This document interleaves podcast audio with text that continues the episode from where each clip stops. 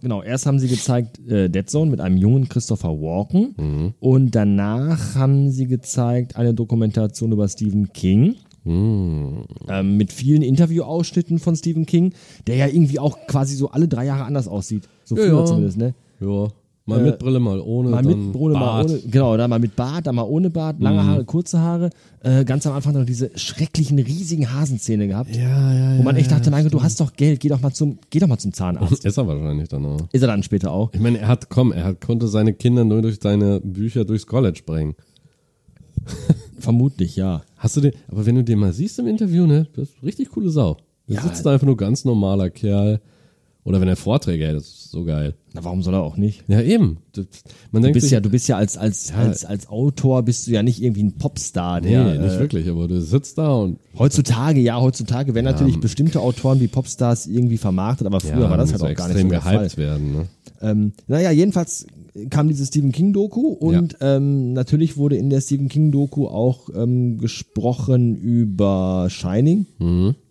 Und ähm, dass, dass, dass äh, Stephen King Shining ja überhaupt gar nicht mochte, aber er dann irgendwann, glaube ich, mit Stanley Kubrick und dem Film seinen Frieden geschlossen hat. Und da ging es eben auch darum, dass Stanley Kubrick ja wirklich genau das gemacht hat. Er hat halt 10, 100 Mal drehen lassen, Ja. bis dann irgendwann der Schauspieler an einer völligen Erschöpfungsgrenze war und dann einfach völlig überzogen gespielt hat. Und das war dann halt auch genau das, was er dann genommen hat im Endeffekt für, die, für den fertigen Film. Das fand ich mal ganz spannend. Ja, ist schon geil, ne? Ja. Wollen wir anfangen? Ja, lass dann, uns Dann anfangen. mache ich mal Intro. Mach du Intro. Ich mach Intro. Rainer, fahr ab. Mats ab.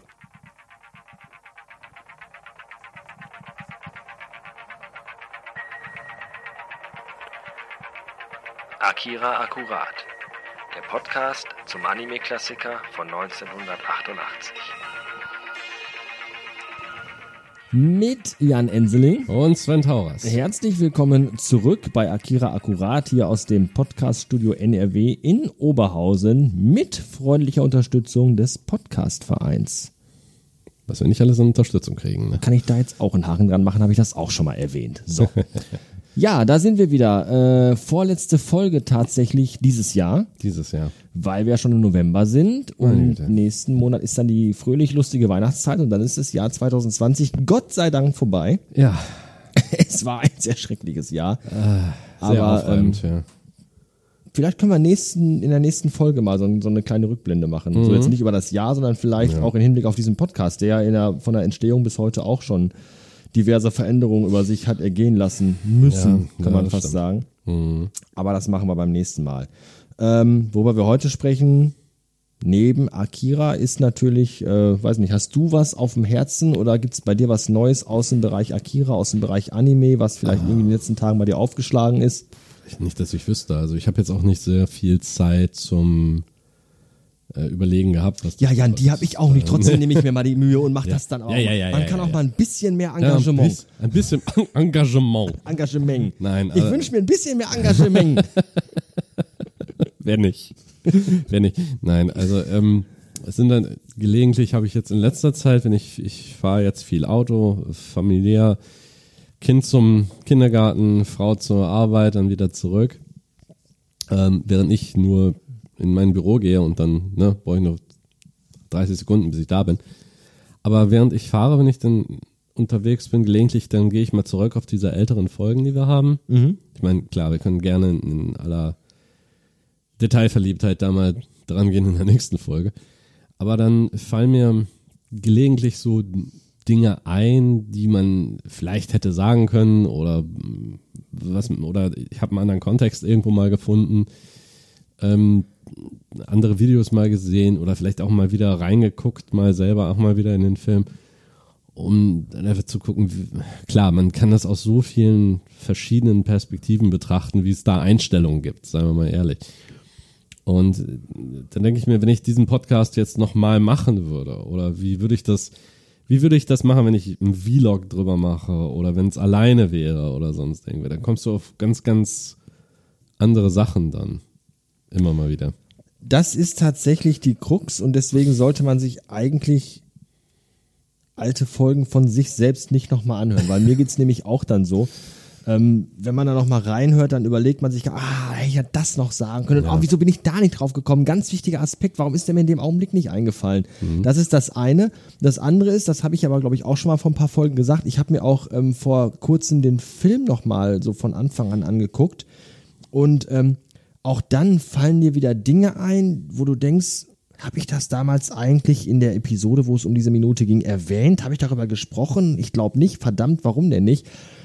Eigentlich ein ganz, ganz schlimmer Fehler, da nochmal reinzugucken, weil es ist tatsächlich so, dass einem dann Dinge auffallen, wo man nicht mehr weiß, habe ich darüber gesprochen, habe ich nicht darüber gesprochen. Ja, ist bitter. Ja, Ähm, vielleicht können wir ja mal äh, so in fünf Jahren oder so einen Podcast machen, in dem wir minutenweise uns diesen Podcast anhören und dann über diesen Podcast sprechen.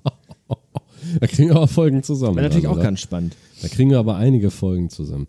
Was ich tatsächlich gemacht habe oder was, was äh, über, worüber ich gestolpert bin, sind äh, zwei, drei recht interessante YouTube-Videos, die äh, ich dir auch gerade schon natürlich äh, in der, in der Pre-Show hier gezeigt habe. Pre-Show.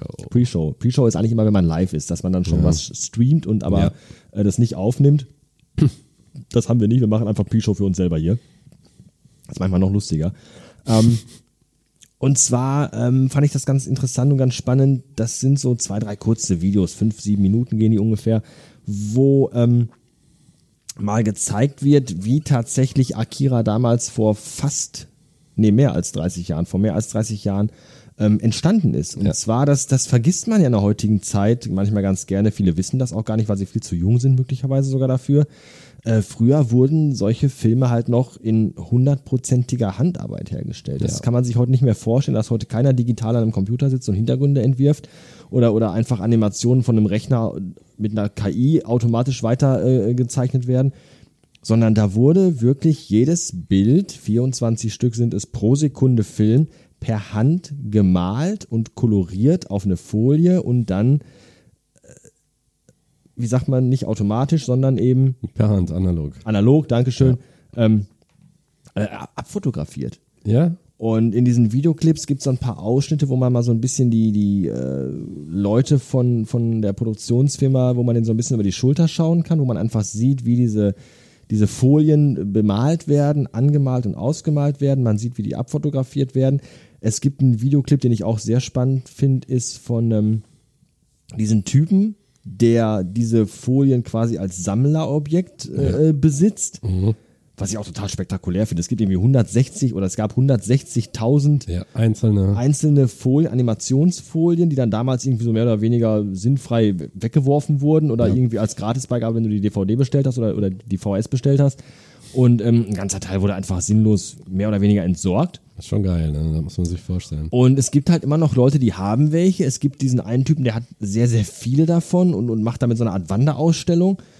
Und das sind zwei, drei, finde ich, ganz interessante, spannende Videos, weil du einfach nochmal so einen Einblick bekommst und, und, und äh, das einfach mal siehst, wie viel verdammte Scheißarbeit einfach darin Ein gesteckt hat riesiger früher, Prozess. äh, so einen Zeichentrickfilm Ja, auf die Beine das- zu stellen. Deswegen ähm, sind ja auch, wenn da ein Film ist mit 24 Bildern pro Sekunde, also wirklich so eine Taktfrequenz, die so massiv ist und wenn man sich vorstellt, nur 24 Bilder pro Sekunde bei einem Film von 120 Minuten, das Ganze mal 60, dann kommt man dann auf so eine sehr hohe Zahl, das ist klar. Und wenn man Weiß- bedenkt, alles handgezeichnet, alles handgemalt. Ja.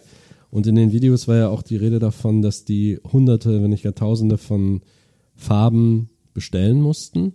Also sie äh, fertig gemischt haben Also mussten. genau, die haben teilweise, die- ich glaube, es gibt insgesamt irgendwie 360 Farben wurden für den Film benutzt und ich glaube irgendwie um die 50 oder so mussten die wirklich selbst Ja. anmischen, weil die gab es so in der Form gar um nicht. das einfach nur, um die Farbgebung hinzukriegen für die Hintergründe und auch die, die Schattierungen. Und was ich ganz interessant fand, in einem der Videos wurde gesagt, dass die auch ein bisschen mit Licht gespielt haben, weil hinten zum Beispiel kommt ja durch die Kamera Licht rein auf das Cell. Und um das zu verhindern, ist auf der Rückseite des eigentlichen ist dann meistens eine dunklere Farbe. das fand ich auch sehr cool. Und vielleicht ist dadurch, das ist es, da wäre ich nie drauf gekommen, aber vielleicht in einer der Anfangsszenen mit den Motorrädern. Da sieht man ja die Streifen, die die hinterlassen. Eventuell ist dieser Leuchteffekt eben gerade dadurch Der ist so entstanden. entstanden, ja natürlich, ja, ja. Das habe ich mich ja auch schon mal gefragt. Wie, wie kriegt man das hin, dass man diesen, so diesen richtig, Ja. es, es wirkt ja richtig grell, so ein greller Neon-Effekt. Genau. Und der ist eben so gemacht, dass die, diese, diese, dieser Projektor wird halt von, ist halt wie so ein, wie so ein äh, Kopierapparat, wo du halt Ja. Papier drauflegst, um Genau. es zu kopieren. So, und dann wird von unten wie bei so einem Scanner wird das beleuchtet Ja. und damit es nicht durch die Folie durchscheint, wird die Folie erst angemalt, die werden ja immer von hinten bemalt und dann kommt auf das fertige Gemalte nochmal eine schwarze Ja. äh, Grundierung oben, Grundierung ist Blödsinn, Ja. aber no- noch ein Finish quasi, Klar. ähm, nochmal oben drauf, damit halt an den Stellen, wo es nicht durchleuchten soll, das halt so schwarz ist, dass es halt nicht durch, absolut abgefahren. Ja, total. Und das Banal jedes- eigentlich, ja, aber, aber von der Idee her schon sehr cool. ein simpler Trick. Und da ist dann, es ist auch nicht nötig gewesen, während äh, heute moderne Computeranimationen, hast du ja schon gesagt, die verlassen sich auf KIs, um auch alles hinzubekommen. Also von den Farben über den Kontrast, Helligkeit und so weiter, wird ja alles durch Regler Du bist ja angepasst. heute gar nicht mehr, äh, es ist ja heute gar nicht mehr nötig, irgendwie einen Schattenwurf selber zu zeichnen. Du Nein. setzt halt irgendwo eine Lichtquelle äh, Ja, genau. in, in deinem Programm Ja. und dann hast du halt den Schattenwurf drin und, und auch an Nebeleffekte, Mhm. äh, Schlag mich tot, was auch immer. ähm, das wird ja heute, so in den klassischen Zeichentrickfilmen gibt's ja fast beinahe gar nicht mehr. Es ist ja heute alles CGI gemacht, auch wenn es vielleicht nicht nach CGI aussieht, nach Mhm. dem klassischen. Aber das ist halt alles am Computer gemacht. Ja. Und wenn es vielleicht auch nur das Kolorieren ist, dass vielleicht die Zeichnungen, die, die, die, ähm, die Umrandung vielleicht noch per Hand gemacht sind, aber Kolorierung macht heute kein Mensch mehr mit einem Pinsel auf einer, auf einer Nein, Klarsichtfolie. überhaupt nicht. Niemand. Was ich auch total faszinierend fand, hat ein, einer der Künstler hatte ein Lineal mit einer, wie soll man sagen, das war so eingekerbt. Ja, so eine, so eine, so eine, so eine, so eine, Kerbe. so eine Kerbe drin. Genau. Dann ein extra, ein Stift mit äh, unten so eine Art Kugel dran. Und das führt den anderen Stift. Mhm. Einfach nur, damit das wirklich perfekt gerade gezeichnet Ja. werden kann. Und das nur gemacht für die einzelnen, wie wir da erfahren haben, für die einzelnen Fenster. Das die beleuchteten auch- Fenster ja, in dem cool. Hochhaus. Also äh, ein riesiger Aufwand, Punkt für Punkt. Und das bei einem einzelnen Cell. Die Sachen, die vielleicht zwei, drei Sekunden, drei, Das finde ich auch immer so heftig. Da sitzt jemand Bildschirm an einem sind. Schreibtisch, ackert sich den Rücken krumm und malt wie ein Besessener an einem Bild. Macht gelbe Punkte. Und das ist dann wirklich, also eine Detailverliebtheit, dieser Pinsel ist vorne so winzig gewesen und dann wird ein Punkt gesetzt. Mhm. Und dann ist das Bild, während die irgendwo mit dem Motorrad langfahren, zwei, zwei Sekunden im Bild und dann ist es wieder weg. Ja. Wahnsinn, finde Ja. ich. Also das- allein schon, dass jemand überhaupt auf die Idee gekommen ist, so Filme zu machen, dass irgendjemand gesessen hat, irgendwie so, ja, ich fänd's eigentlich cool, wenn ich einen Film machen würde, wo ich für eine Sekunde 24 einzelne Bilder malen muss und noch einen Hintergrund, wo ich da drei Stunden dran sitze, der eine Sekunde im Bild ist. Ja, das mache ich, das finde ich cool. Eigentlich heutzutage unvorstellbar. Na, also ich heutz- find's unglaublich, Kannst dass, dass, dass, dass Leute auf die Idee kommen, so, mit so einem Aufwand einen Film zu produzieren, finde ich faszinierend. Aber es ist ja auch bei einem Realfilm der Fall. Manchmal hast du da, du baust da riesige Kulissen auf, du machst äh, die Farbe, die Hintergründe, du hast da, selbst wenn du nur einen Western drehst oder so.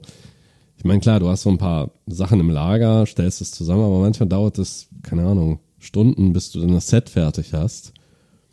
Und das dann nur, was weiß ich, weil der Hauptcharakter gerade eine Rückblende hatte. Das sind dann 10 Sekunden Film. Ja, Hast du ja genau. Guckt euch, guckt euch mal äh, irgendwie die, die, die ganzen Bonusmaterialien von den Herr der Ringe DVDs an. Ein Irrsinn. äh, wo Kettenhemde äh, Ja. geschmiedet und Schwerter geschmiedet werden für Figuren, die 20 Sekunden im Bild sind. Ja. Das ist der Wahnsinn. Also es ist schon Angefangen von den Kostümen in Herr der Ringe war das ja auch so stark, zum Beispiel die eine Szene in Dunhag mit den ganzen Schädeln. Mhm. Sie gesagt haben, okay, wir brauchen ungefähr so und so viel. Ja, wir brauchen 5000 Äh, wir kleine brauchen 5000. Plastikschädel. Dann sind es 10.000 und plötzlich 30.000 Ja, und ja. dann fingen die da mit jeder Szene, nachdem die, wenn die das neu machen mussten, fingen die dann an, die Schädel wieder zu sammeln und Richtig. ja. warfen dann. Körbe. Das ist, das muss man sich, das ist genau dieser Aufwand und da ist es halt, hier sind es halt keine Bühnenbauer, keine Leute wie Harrison Ford, als bevor er berühmt wurde, sondern tatsächlich. Harrison Ford war Bühnenbauer Ja. oder Schaufensterdekorateur? Äh, nee, der hat tatsächlich, glaube ich, Bühnen, Echt? ich glaube, äh, so Hintergründe und so weiter. Der war Schreiner, Ach, was? irgendwie sowas. Ach was. Und da war, glaube ich, bei einem Film mal als solcher beschäftigt und dann hat Steven Spielberg ihn praktisch da entdeckt für die, oder beziehungsweise George Lucas dann für die Rolle von Hans Solo. Der war eigentlich so Handwerker Na guck mal mitunter. Also, ne, so kann es passieren. So kann es passieren. Und äh, bei einem Animationsfilm hast du dann eben die Leute, die sich, die sich aber tatsächlich auch den, ja, genau.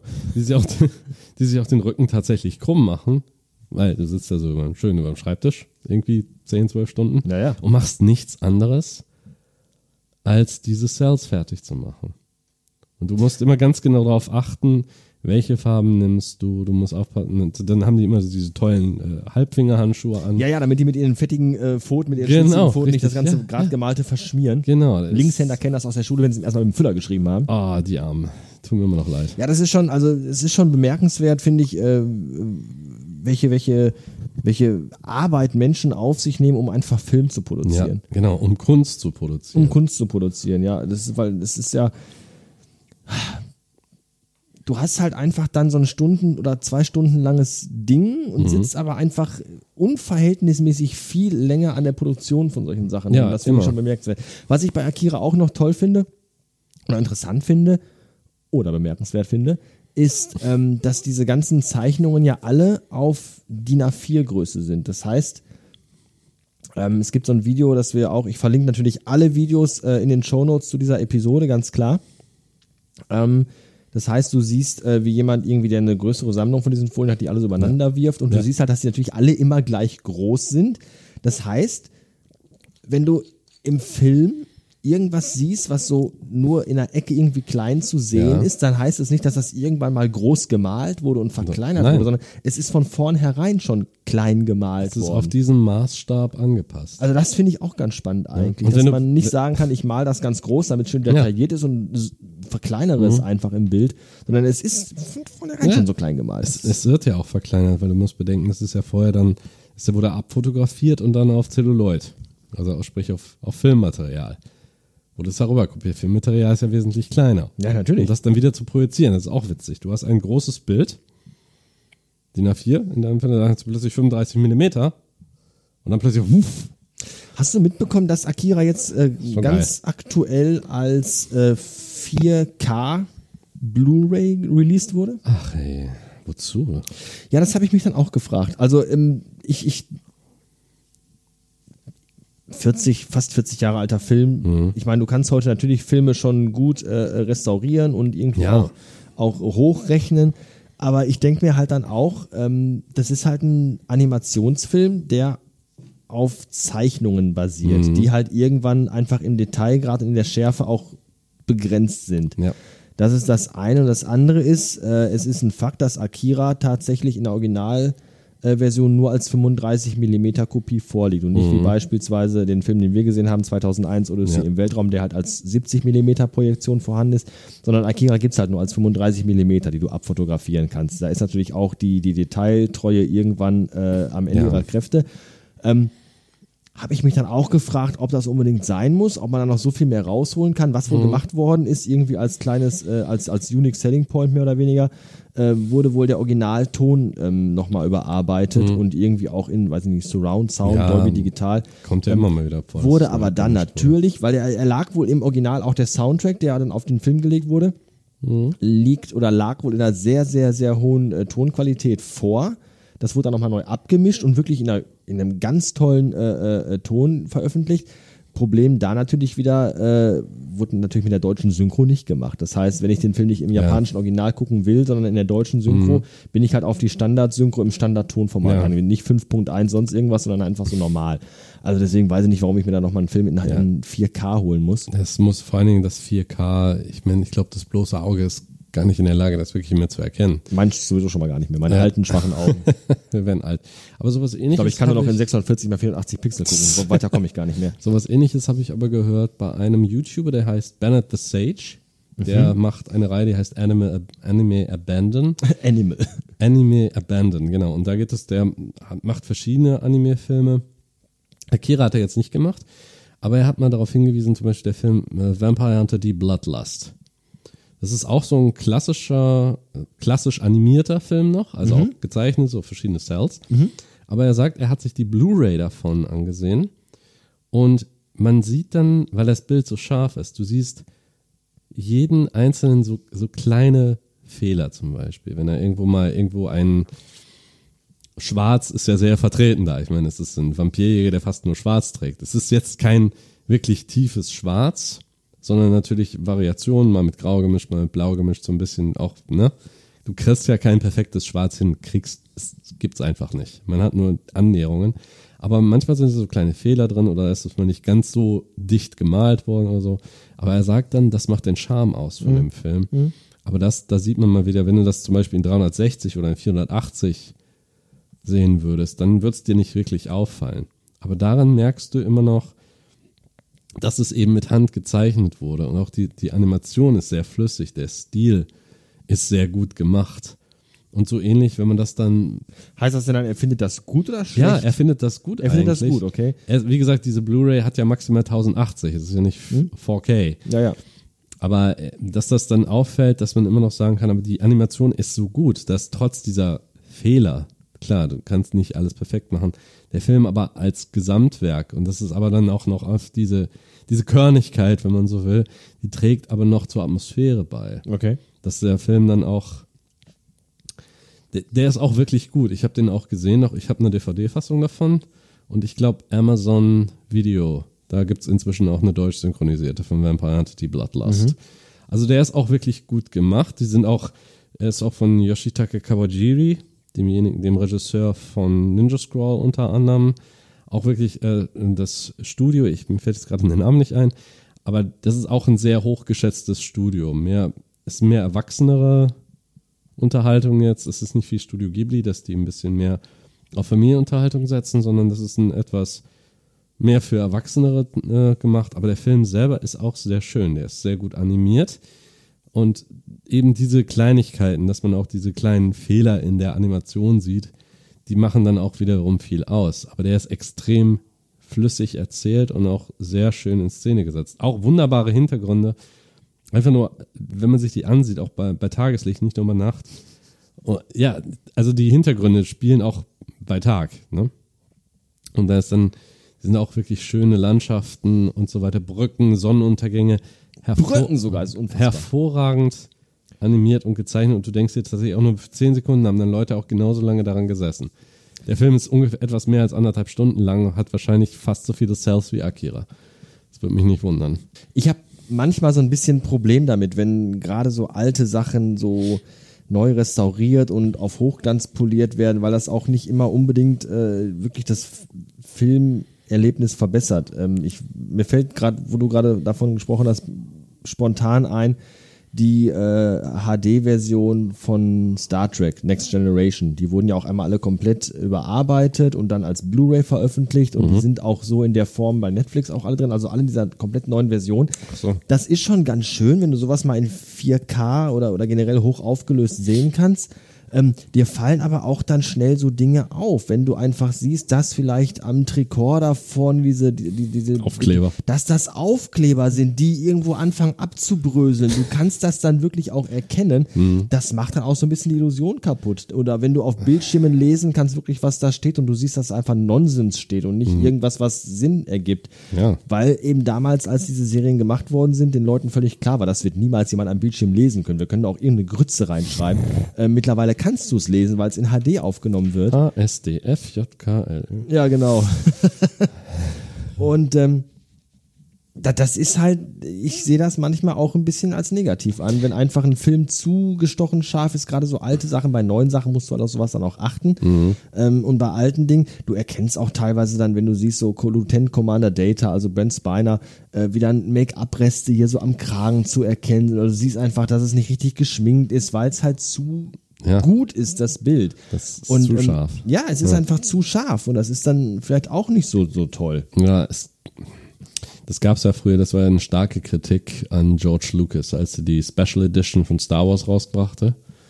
Ich meine, es ist ja, es ist ja nichts dagegen einzuwenden, äh, Filme zu entstauben, ein bisschen von der Master Copy das äh, ein bisschen mit digitaler Technik aufzubereiten, ein bisschen zu säubern, hier und da mal eine neue Szene einzufügen, war ja nicht schlimm. Aber George Lucas ist so ein, notorischer Perfektionist. Das ist bei ihm einfach in der Psyche drin.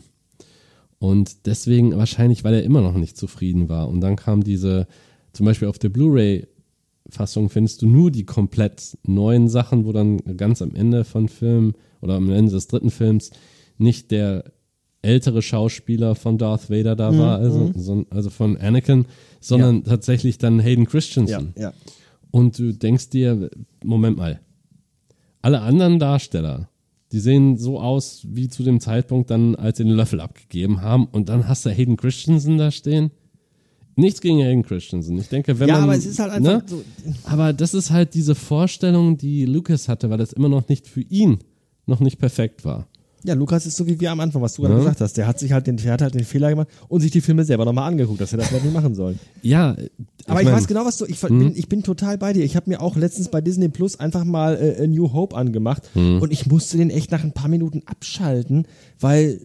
Sorry, not my Star Wars. Hashtag nicht ja, mein Star Ja, Wars. es ist einfach so, so Ja. Mhm. blank poliert, so auf Hochglanz, als wenn der Film quasi vor drei Wochen gedreht worden wäre. Ja. Und so will ich aber diesen Film nicht sehen. Der Film ist halt einfach mal 40 Jahre alt. Den will ich halt auch so sehen, wie ich den damals zum ersten Mal gesehen habe. Ja, der alte Mann vom Krieg, ich weiß, was alle wieder sagen, geh doch mal mit der Zeit, du Pisser.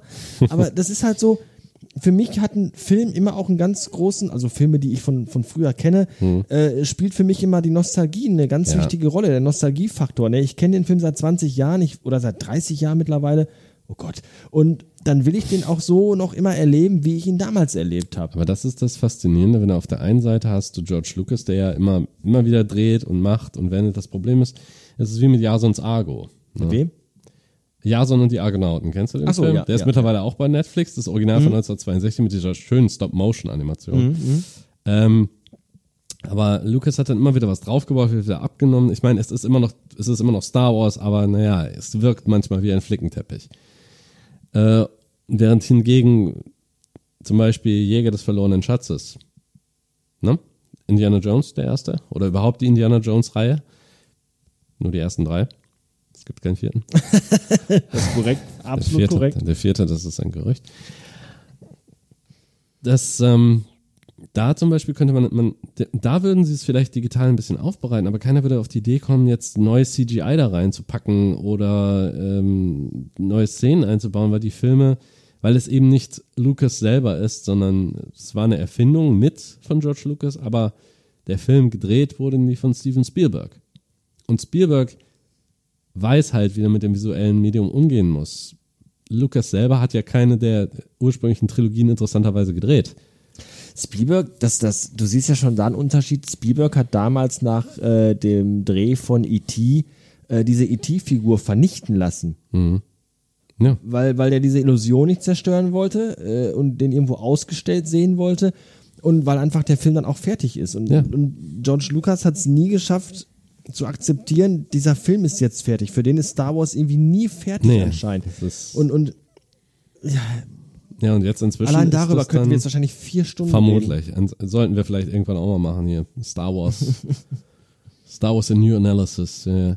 Aber da haben ja schon andere Leute dann drüber geredet. Und wir hätten dann drei, vier, fünf verschiedene Filmfassungen zur Verfügung. Gut. Gleiches könnte man über Blade Runner sagen. Ich meine, ich habe jetzt zu Hause eine Blu-ray-Version, ich glaube, die heißt einfach nur Director's Cut oder Final Cut. Ja, Final Cut hat Final Cut. den und dann Final gibt es Cut. jetzt noch ein, ich glaube, die heißt jetzt Ultimate Cut. Ja, Irgendwie gibt's, so, da gibt es auch noch ja. eine. Also, da sind wahrscheinlich auch wieder so Feinheiten. Ähm, bei Blade Runner ist es tatsächlich, glaube ich, auch, ähm, da wurden auch, da wurde auch an den Filtern noch gearbeitet, dass du Mhm. halt verschiedene Farbdarstellungen auch hast. Der eine Film ist ein bisschen grünlicher, der andere Film ist ein bisschen rötlicher. Ja, das äh, Aber irgendwann ich muss man doch okay. mal aufhören. Ja, Verstehst du, was ich meine? Gut, das ist natürlich irgendwo auch immer so eine, ich glaube, bei, bei Blade Runner ist es vielleicht manchmal sogar einfach nur noch mal äh, äh, die Kuh melken, bis sie einfach wirklich komplett Ja. umgefallen und leer ist. ähm, bei George Lucas ist es nie, bei George Lucas ist es nicht das Geld. Ich glaube, er hat nicht äh, Star Wars immer wieder nochmal überarbeitet, um damit reich zu werden, weil reich war er eh schon. Bei George Lucas ist es einfach so eine ganz krankhafte Form von Perfektionismus, Ja. ne, den aber auch keiner nachvollziehen kann und will, weil er hat es halt mit jedem Mal schlimmer gemacht und nicht besser. Es, hat, Hm. Ja. es ist halt immer verschlimmbessert worden. Ja. Und man fragt sich wirklich, sicherlich bekommt oder hat auch immer schon früher so ein Mensch wie George Lucas das auch mitbekommen, das Echo auf die Filme, auf eine Episode 1 oder Mhm. auch auf die äh, remasterten Versionen von Star Wars. Was, was, was, was denkt der Mann sich eigentlich? Ja, und, aber dann gibt's wiederum, das ist sehr ein extremes Beispiel. Kannst du nicht anders sagen. Ja, natürlich. Jetzt so ein Remaster zu machen, zum Beispiel von Akira, mal ein bisschen die, tatsächlich das ein bisschen aufzubauen. Es ist ja nicht so wie, wir haben ja öfter darüber gesprochen, wie Ghost in the Shell. Es gab ja vor ein paar Jahren diese Ghost in the Shell 2.0 Version. Auch ganz grauenvoll. Äh, ursprünglich ja alles in grün typisches Matrix, die typische Matrix-Farbe, ne? Ja, die Farbe der Computer aus den Genau. 80ern halt, ne? Das war halt so Typisch- diese das war monochromen Displays. Genau, dieses Grün und dann plötzlich gehst du rüber zu einem Gelbton. Ja. Äh, überarbeiteter Sound, die Synchro, beziehungsweise nochmal eine Neuüberarbeitung der, der Texte und so weiter, ist ja an sich, bei Animationsfilmen kann man das eher durchgehen lassen als bei, als bei Realfilmen, weil es bei Realfilmen immer noch stärker auffällt. Äh, Ich persönlich ziehe jetzt auch eher aus Nostalgiegründen die erste Version von Ghost in the Shell vor.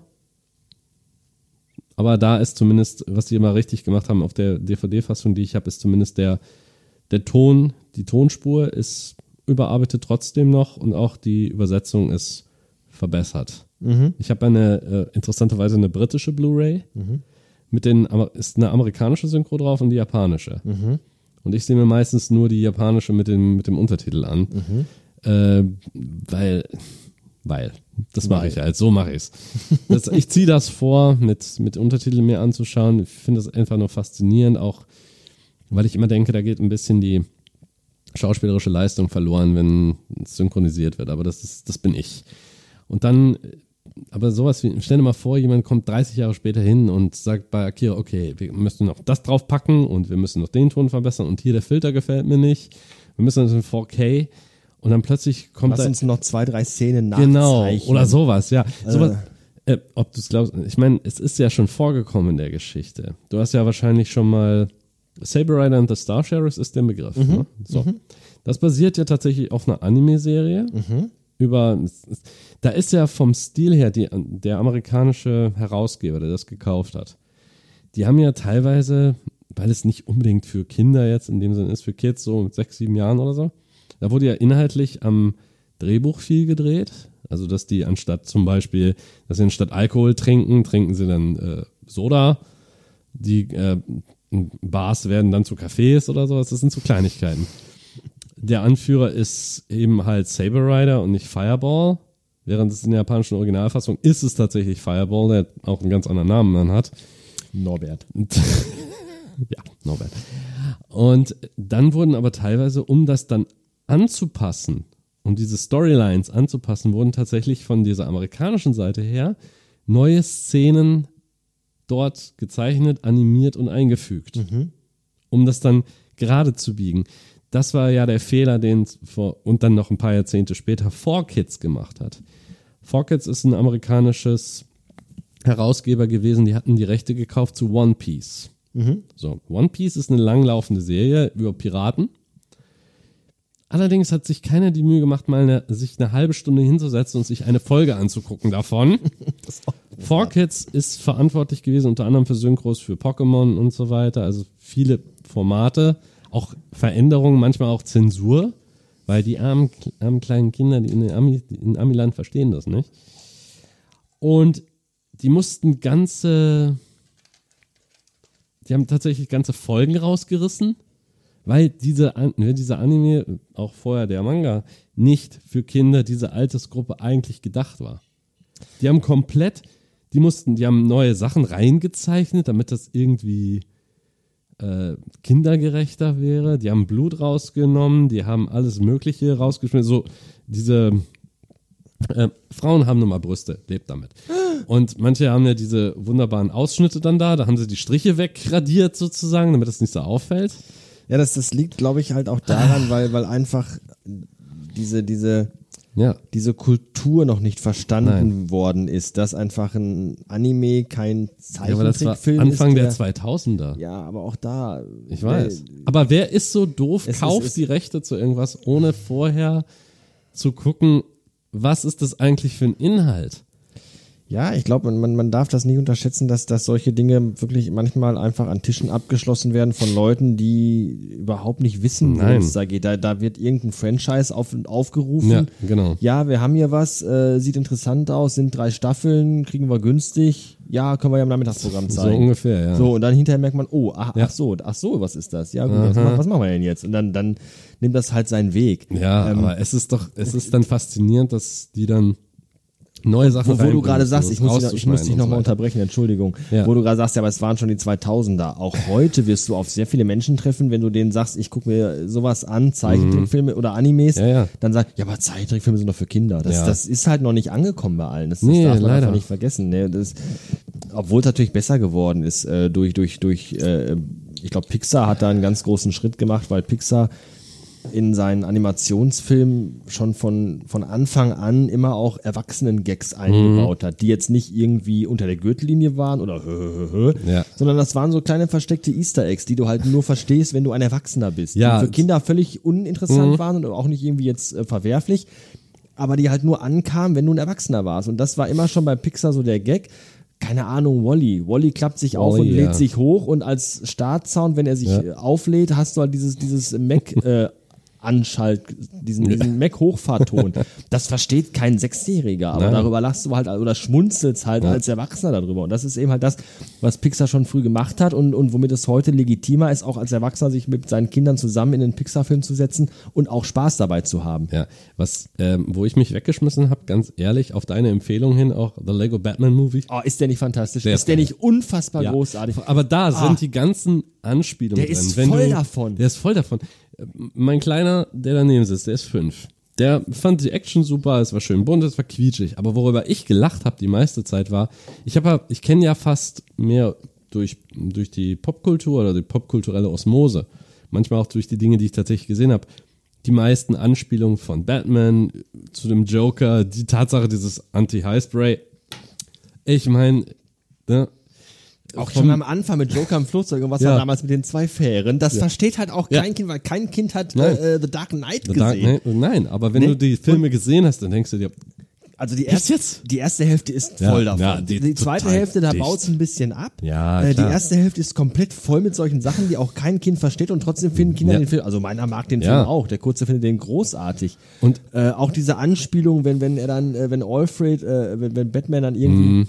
Äh, nachdenklich vor seinem riesigen Kamin, der Kamin, der einfach mal acht Meter groß ist, ähm, und dann dann Alfred sagt, äh, so habe ich sie schon mal erlebt. Ja, wann denn? Äh, 1986, 89, 90, 84 und dann wurde dann wurde dann diese, diese ganzen Bilder gezeigt, werden, wie der halt Ja. früher aussah. Das ist halt so gut gemacht. was Das ich aber so geil klasse. fand, ist dann, dass Alfred die das Batman-Kostüm hatte von dem Adam West, aus der Ja, Adam West ja, Ära. ja, ah, das erklärt viel. Das ist einfach, also das ist so ein, so ein Paradebeispiel dafür, wie man einfach großartig einen Film machen kann, der Kindern gefällt. Genau. Und an, ich habe mich weggeschmissen bei dem Film. Der ist einfach so super. Und einige Zeit später, da habe ich mal, nur als Kontrast, habe ich mir mit ihm zusammen äh, Space Jam angesehen.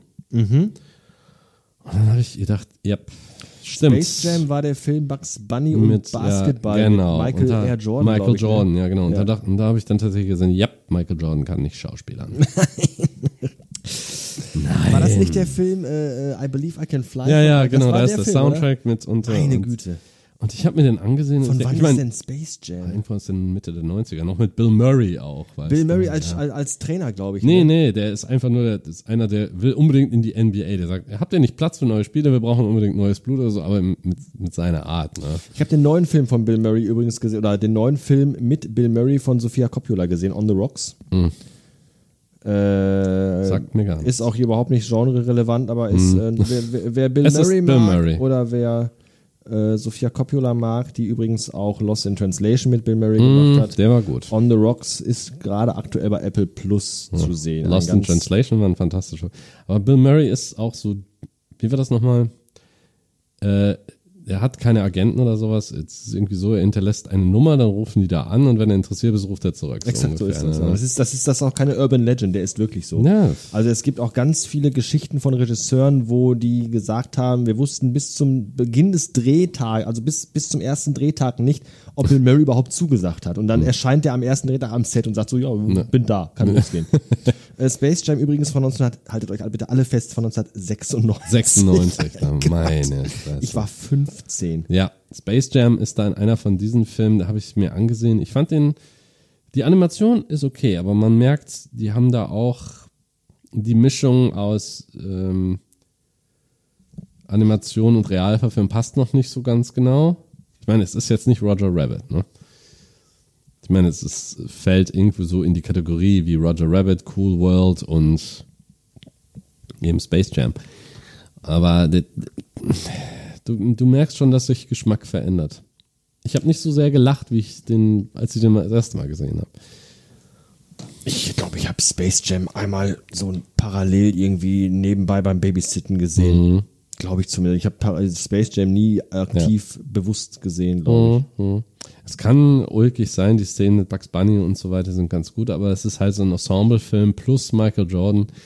Das war dann wohl eher so ein Karriereding. Und das ist halt, Ist auch so ein Film, finde ich, so Space Jam, kannst du heute keinem Zehnjährigen mehr zeigen. Die wissen weder, wer Michael Jordan ist, Genau. noch wissen die, Ja. wer Bugs Bunny ist. Richtig, Das richtig. kannst du halt keinem mehr zeigen. Ja, ja, finde ich auch großartig, oder? dafür so, gibt es jetzt. wie Popkultur sich auch verändert, einfach wie manche Dinge einfach überhaupt nicht mehr existent sind. Dafür gibt es jetzt 2020 bei als Hulu Exclusive äh, die neuen Animaniacs. Ja, habe ich gelesen. Nicht gesehen, aber gelesen, dass es Animaniacs wieder neu auch mit den. Originalsprechern dann wieder, auch von den Großartig, amerikanischen.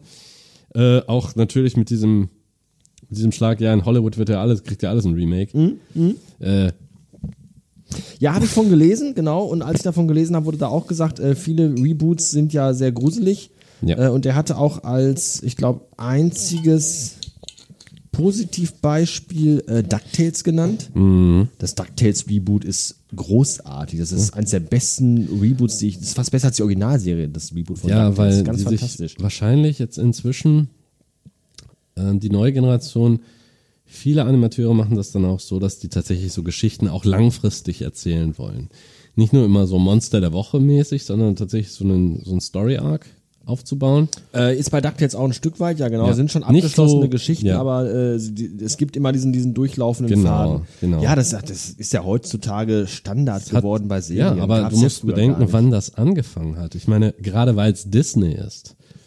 Wenn du viele Disney-Serien mal gesehen hast früher, zum Beispiel Darkwing Duck oder so. Ja, Darkwing Duck war super Idee. Ja, großartig. Eine, eine tolle Idee. Ein alleinerziehender Vater, eine aufmüpfige, rotznäsige Tochter, und der so eine so, so Pseudo-Batman, Darkwing Duck halt, ne? Äh, Geniale Idee. Und dann später, aber dann hat Disney zum Beispiel einen, einen großen Wurf gemacht mit Gargoyles. Fantastische Serie mit riesigem Story Arc, haufenweise Charaktere, ein, weißt, äh, vieles inspiriert durch Shakespeare. Ich meine, sie haben einen Charakter da, der heißt tatsächlich Macbeth, der ebenfalls genauso unsterblich ist wie die Gargoyles und gesprochen wird im Original von John Rhys Davies. Von wem? John Rhys Davies. Hilf mir. Er hat Gimli gespielt in Herr der Ringe. Ah, okay, gut. Unter Ja, anderem ja. Sulla in Ja, ich kenne Indiana ich, Jones. Ich kenne viele Menschen, aber kann die manchmal Ja. nicht. Ja, ja, ste ja, natürlich, Ja? klar. Ne? Ja. sehr, auch ein sehr guter Schauspieler. Und das dann, die, über, ich meine sowieso das halbe Cast von Star Trek Next Generation in dieser Serie. Mhm. Ja, die, die Sprecher sind bei Gargoyles, du hast ähm, Jonathan Frakes als Xanatos, äh, Certus als Demona äh, und äh, Brent Spiner taucht als Puck. Also die haben sehr viele, auch ähm, LeVar Burton ist dabei als einer der Gargoyles unter anderem. Es ist wirklich das halbe Casting von, ne, die halbe Brücke hast du da. Nur, nur äh, jetzt Patrick Stewart hattest du nicht dabei, aber der war wahrscheinlich mit irgendwas anderem beschäftigt, würde mich nicht wundern. Mit Shakespeare wahrscheinlich. Schon, wahrscheinlich mit Shakespeare. aber es ist halt faszinierend zu sehen, wo, das ist, es ist eine Serie, die ist düster, die zwar ursprünglich wurde die als Comedy gepitcht, aber die ist relativ düster. Die hatten, die hatten Story Arc, das geht über zwei beziehungsweise drei ähm, Staffeln. Die dritte war jetzt nicht so, hm, war okay, aber die ersten zwei hatten wirklich noch dieses Shakespeare-artige Durcheinander und wirklich ver verworrene Geschichten, Zeitreise, Plot, aber sehr gut gemacht. Und auch wirklich sehr tiefgehende Figuren da drin. Und das muss man sich mal vorstellen, das ist dann im Nachmittagsprogramm von Disney gelaufen. Einfach nur um, aber es ist sehr erfolgreich und eine der beliebtesten Disney-Serien aus den 90er Jahren. Und da hat man schon gesehen, ja, die Generation kommt langsam dahin, dass die lieber tatsächlich eine lange Geschichte wollen, als nur, naja, Masters of the Universe. der Bösewicht der Woche, ja. Bösewicht der Woche Geschichte. Auch die neuen, die Neuverfilmung jetzt von She-Ra zum Beispiel geht auch in die Richtung. Mehr, mehr Charaktertiefe. Das ist dann eine Charakterstudie. Das ist auch nicht, gut und böse ist jetzt nicht so klar definiert als schwarz und weiß. Sondern es geht um Motivation dahinter. Und was ist, was ist im Endeffekt da? Das ist ja auch dem geschuldet, dass damals ja die, die, die Motivation für eine Serie eine ganz andere war, wie sie es heute ist. Früher war die Motivation ja, wir bringen ein Spielzeug raus und brauchen dazu eine Rahmenstory. Mhm. Ja, genau. So, aus dem, vor dem Hintergrund ist damals äh, äh, He-Man, die Serie entstanden, Masters of the Universe, weil es ja erst das Spielzeug gab. Ja. Und ähm, klar, wenn du natürlich hauptsächlich Geld verdienen möchtest mit Spielzeug, dann, dann kann das, was da drumherum gebaut wird als Konstrukt, muss ja dann schnell gemacht sein, Mhm. darf nicht zu teuer sein. Siehst du He-Man natürlich heute auch an. He-Man äh, äh, oder Masters of the Universe ist Mhm. Alt geworden. Mhm. unfassbar schlecht gealtert. Es ist unerträglich. Ähm, ich glaube, ich habe das auch hier schon eine Milliarde Mal gesagt. Leute, wenn ihr alte Serien aus der Kindheit mögt, guckt euch die nicht mehr heute Mhm. an. Echt, ihr macht euch alles kaputt. Da behaltet lieber die Erinnerung. Ja. Auch wenn sie nur bruchstückhaft ist, aber ich habe auch mal Mask noch mal angefangen zu Ja. gucken. Die habe ich geliebt als Kind. Ja. Kannst du heute nicht mehr gucken. Das ist ganz, ganz Seht euch die. Reboots an. Ja, dann guckt lieber die Reboots, wirklich. Ehrlich. Äh, sowas wie DuckTales kann man noch gucken, Ja. aber äh, gerade, also ich bin halt mit Mask groß geworden, Ja. Mhm. ich bin mit He-Man groß geworden und das kannst du heute nicht mehr gucken. Ist, du denkst, oh, wie toll ist das denn, machst es an, dann möchtest du nur noch Das- davon. es war ein Produkt Ich habe sogar Zeit. letztens, das ist gar nicht so lange her, weil es zufällig im Fernsehen lief, ähm, habe ich nochmal Akte X, äh, eine Folge aus der zweiten Staffel, glaube ich, gesehen. Und das ist auch ganz schrecklich. Das Mhm. ja, ist ganz, die ganz sind dann noch nicht so richtig in Schwung Also gekommen. d- dieses Pacing und, und auch die, die, die Stories, gerade in, in den ersten Staffeln, sind so, so Hanebüchen und so vorhersehbar. Und eigentlich, ich weiß es noch damals in der Pro 7 Mystery. Und dann, ah ja, heute Abend Akte X, wie spannend, wie großartig. Du hast dich gefreut wie Bolle. Und wenn du das heute siehst, denkst du, mein Gott, war das schlecht? War das Ja. schlecht? Hm. Das ist schon bitter. Ja, ich habe ja jetzt, ähm, dank dir, wir sind jetzt in der siebten Staffel derzeit beim Bingen. Ist das die. Staffel, wo dann Mulder schon weg ist? Wo Hm, ich sie glaub, mit diesem hm. komischen Agenten, der eigentlich der Nee, der T1000 ist? Doggett ist noch nicht aufgetaucht. Ist doch Nein. T1000, ne? Ja, ja. das- Genau. Für Robert Patrick. Robert, Pa- Robert Patrick, Hm? ganz Nee, genau. der ist noch nicht aufgetaucht. Das kommt wohl jetzt so Ich habe langsam. letztens ein YouTube-Video gesehen, in dem äh, irgendein so ein YouTuber mit Robert Patrick äh, die Originalschauplätze von Terminator 2 besucht und darüber spricht. Das war auch ein bisschen, ein bisschen cringy, aber nur ein bisschen. Ja, okay. Ich meine, aber zumindest kommen wir jetzt wieder langsam in die Science Fiction rein hier. Ist doch schon mal etwas. Ja, ein bisschen zumindest. Aber ja, um das mal abzuschließen, also tatsächlich, ähm, Nostalgie spielt, um mal eben diesen 50-Minuten-Bogen wieder zu schließen, den wir gerade aufgemacht haben. Nostalgie spielt, klar, es spielt beim Ich bin Sehen, jetzt schon müde. es spielt immer eine große Rolle. Das ist klar. Deshalb, wie du gesagt hast, du aus Nostalgiegründen zum Beispiel würdest du die nur die eine Syn die ursprüngliche Synchrofassung ansehen von Akira beispielsweise. Während ich, ich meine, ich mag das Gefühl auch, wenn ich ein bisschen Nostalgie haben will, hole ich mir den Kick dafür, schaue ich mir was an oder wenn es nur die Intros sind zu bestimmten Serien oder so. Nicht mal die Serie selber, sondern nur die Intros dafür, weil ich fand die Musik toll. Aber dann habe ich den Kick auch weg. Aber Akira würde ich auch eine neue Synchron die Chance geben, beziehungsweise eben halt das mir mit Untertiteln ansehen, einfach äh, weil das mehr auf meiner Schiene liegt. Aber das sind halt, das ist Geschmackssache und Nostalgie spielt immer eine große Rolle bei sowas. Ich finde halt asiatische oder japanische Untertitel, also nein, andersrum. Ich komme noch mal rein. Ich finde halt mir Animes im japanischen Original anzusehen mit englischen oder meinetwegen auch gerne mit deutschen Untertiteln aus dem Grunde schwierig. Ich fände auf der einen Seite interessant, einfach mal zu hören, wie die das betonen, weil das vielleicht noch mal ein bisschen mehr Werf hat, wenn äh, äh, Tetsu rumschreit oder, oder Kaneda Tetsu anschreit, um Ja. jetzt mal wieder so ein bisschen in Fahrtrichtung zu kommen hier. ähm, Ich hab's versucht. aber das andere Problem, was ich dann habe, ist, ich weiß ja gar nicht, welche Art von Wort die gerade betonen, weil ich kenne ja überhaupt nicht mal ansatzweise diese Sprache. Mhm. Wenn ich eine englische Serie sehe, dann weiß ich ja, was die sagen. Ja. Auch wenn ich vielleicht nicht alle Vokabeln kenne im schlimmsten Fall, kann ich mir ja zusammenreimen, welchen Teil des Satzes der gerade in welcher äh, Betonung spricht und in, in, in, in welchem Duktus. Das kann ich halt bei einem japanischen Film überhaupt nicht. Ich Mhm. merke natürlich klar, wie viel Emotionen da manchmal drinstecken. Die haben ja sowieso immer ein bisschen mehr Emotion, Emotionen vielleicht in der Sprache, als wir das haben. Aber da ich nicht beurteilen kann, welchen Teil des Satzes spricht er gerade wie aus, finde ich das schwierig, muss Ja. ich gestehen. Mm, pff. Das ist das Interessante, dass ich mir darüber eigentlich nie Gedanken mache. Ja, siehste. Ich sehe es mir an, ich lese die Untertitel und dann lasse ich das halt auf mich wirken. Okay. Das ist manchmal interessant. Am Anfang hörst du es dann auch raus, weil klar, Wörter wiederholen sich. Du hast eben nur so viel, so und so viele Begriffe im Wörterbuch. Und wenn sich das dann wiederholt und wenn du das Ganze siehst, aha, das bedeutet eventuell das und das oder das bedeutet eben dies, dann macht es die Sache schon ein bisschen leichter. Dann merkst du auch, okay, Japanisch lernen, indem man drei Animes geguckt hat. das ist jetzt nicht unbedingt. Aber Die hin und schwerste Sprache wieder, der Welt. Nee, ich gucke einfach 200 Mal Akira und dann kann ich Japanisch. aber hin und wieder, hast du das nicht mitgekriegt in, ähm, bei Kill Bill? Einfach zu lernen. Ja, natürlich. Das ist ganz einfache Sprache. Ne? Ich habe Kill Bill, glaube ich, nur den ersten Teil gesehen. Sie sagen Arigato, wir sagen Arigato. Hattori Hanzo. Perfekt gemacht, perfekte Szene. Ich mag Kill Bill nicht. Nee? Nee, ich, weil Kill Bill, Kill Bill mag vielleicht für sich allein stehen ein guter Film sein. Äh, Im im Övre von Tarantino passt er so gar nicht rein, finde ich. Das ist das Problem, was ich mit Kill Bill habe. Ich mag auch Martial Arts nicht so unglaublich gerne. Ja. Ähm, und deswegen, Uma Thurman, tolle Schauspielerin, keine Frage, aber dieses ganze. Ich mag Tarantino-Filme sehr. Ich mag das, das Setting von Tarantino-Filmen, ich mag die Soundtracks, ich mag das, die ganze Bild-Sprache-Kombination, die Dialoge.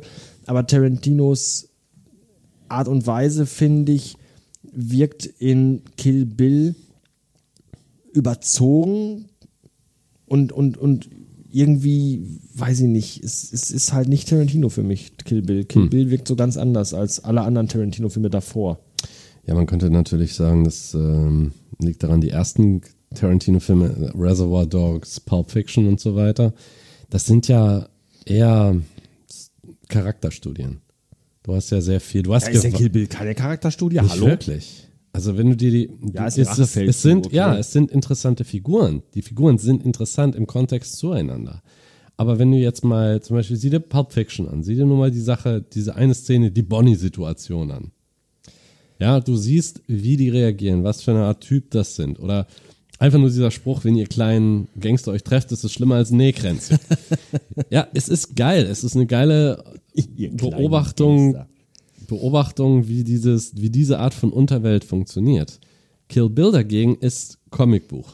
Ja, das ist es. Das ist ein Comic. Ja, das ist im das- Prinzip eine Comic-Verfilmung von einem, oder besser gesagt, es ist die Verfilmung der Serie, die, zu der es höchstens den, Tra den, äh, den Piloten gegeben Ja, hat. so, ja, sowas in Ne? der Art. das, genau. das ist ja schon, es ist praktisch nur so eine Art, Das ist halt nicht meins. Es ist halt überhaupt nee, nicht muss meins. es ja auch nicht sein. Kurioserweise mag ich aber Sin City beispielsweise sehr. Der, der ist sehr schön gemacht, aber der ist interessanterweise von Robert, von Robert Rodriguez und nicht von Tarantino. Das weiß ich, das ist Ne? schon klar. Aber der hat ja, weil, Wobei Robert Rodriguez und Tarantino auch ja zusammen mal einen Film gemacht haben. ja, das ist wahr. Die haben, die haben zweimal mindestens zusammengearbeitet. Einmal der, die, das Komplettwerk eben From Dusk Till Dawn. Mhm. Die eine Hälfte Tarantino, die andere Hälfte Rodriguez. Man merkt das aber auch. Ne? Gar nicht, nein, überhaupt nicht. Nein, überhaupt nicht. Das ist überhaupt kein klarer Schnitt Als wenn drin. du einen anderen Von, Film anmachen würdest einfach. Ja. Wenn du umschalten würdest im Fernsehen. und dann wiederum eben ähm, Grindhouse. Ja. Ne? Wobei Grindhouse offen gestanden gefällt mir, Plan gefällt mir Planet Terror besser als Death Proof. Ähm, ja. Death Proof ist gut. Death Proof ist gut, Der ist schön ja, gemacht. aber ich finde Planet. Terror einfach irgendwie ist noch ein bisschen Ja. trashiger, finde ich. Ist es oder? auch. Und das ist eben die Absicht Ja, dahinter. ja, also ich finde es noch ein bisschen trashiger. Ich meine, es sind, in Death Proof kann man sich durchaus ansehen. Vor allen Dingen der, der Hauptcharakter, wie heißt er? ja, äh, äh, Die, die Klapperschlange. Kurt Russell. Kurt Russell, genau. Ich So, hatte Kurt Michael Matzen auf, nein. Kurt Russell perfekt als abgehalfterter Stuntman.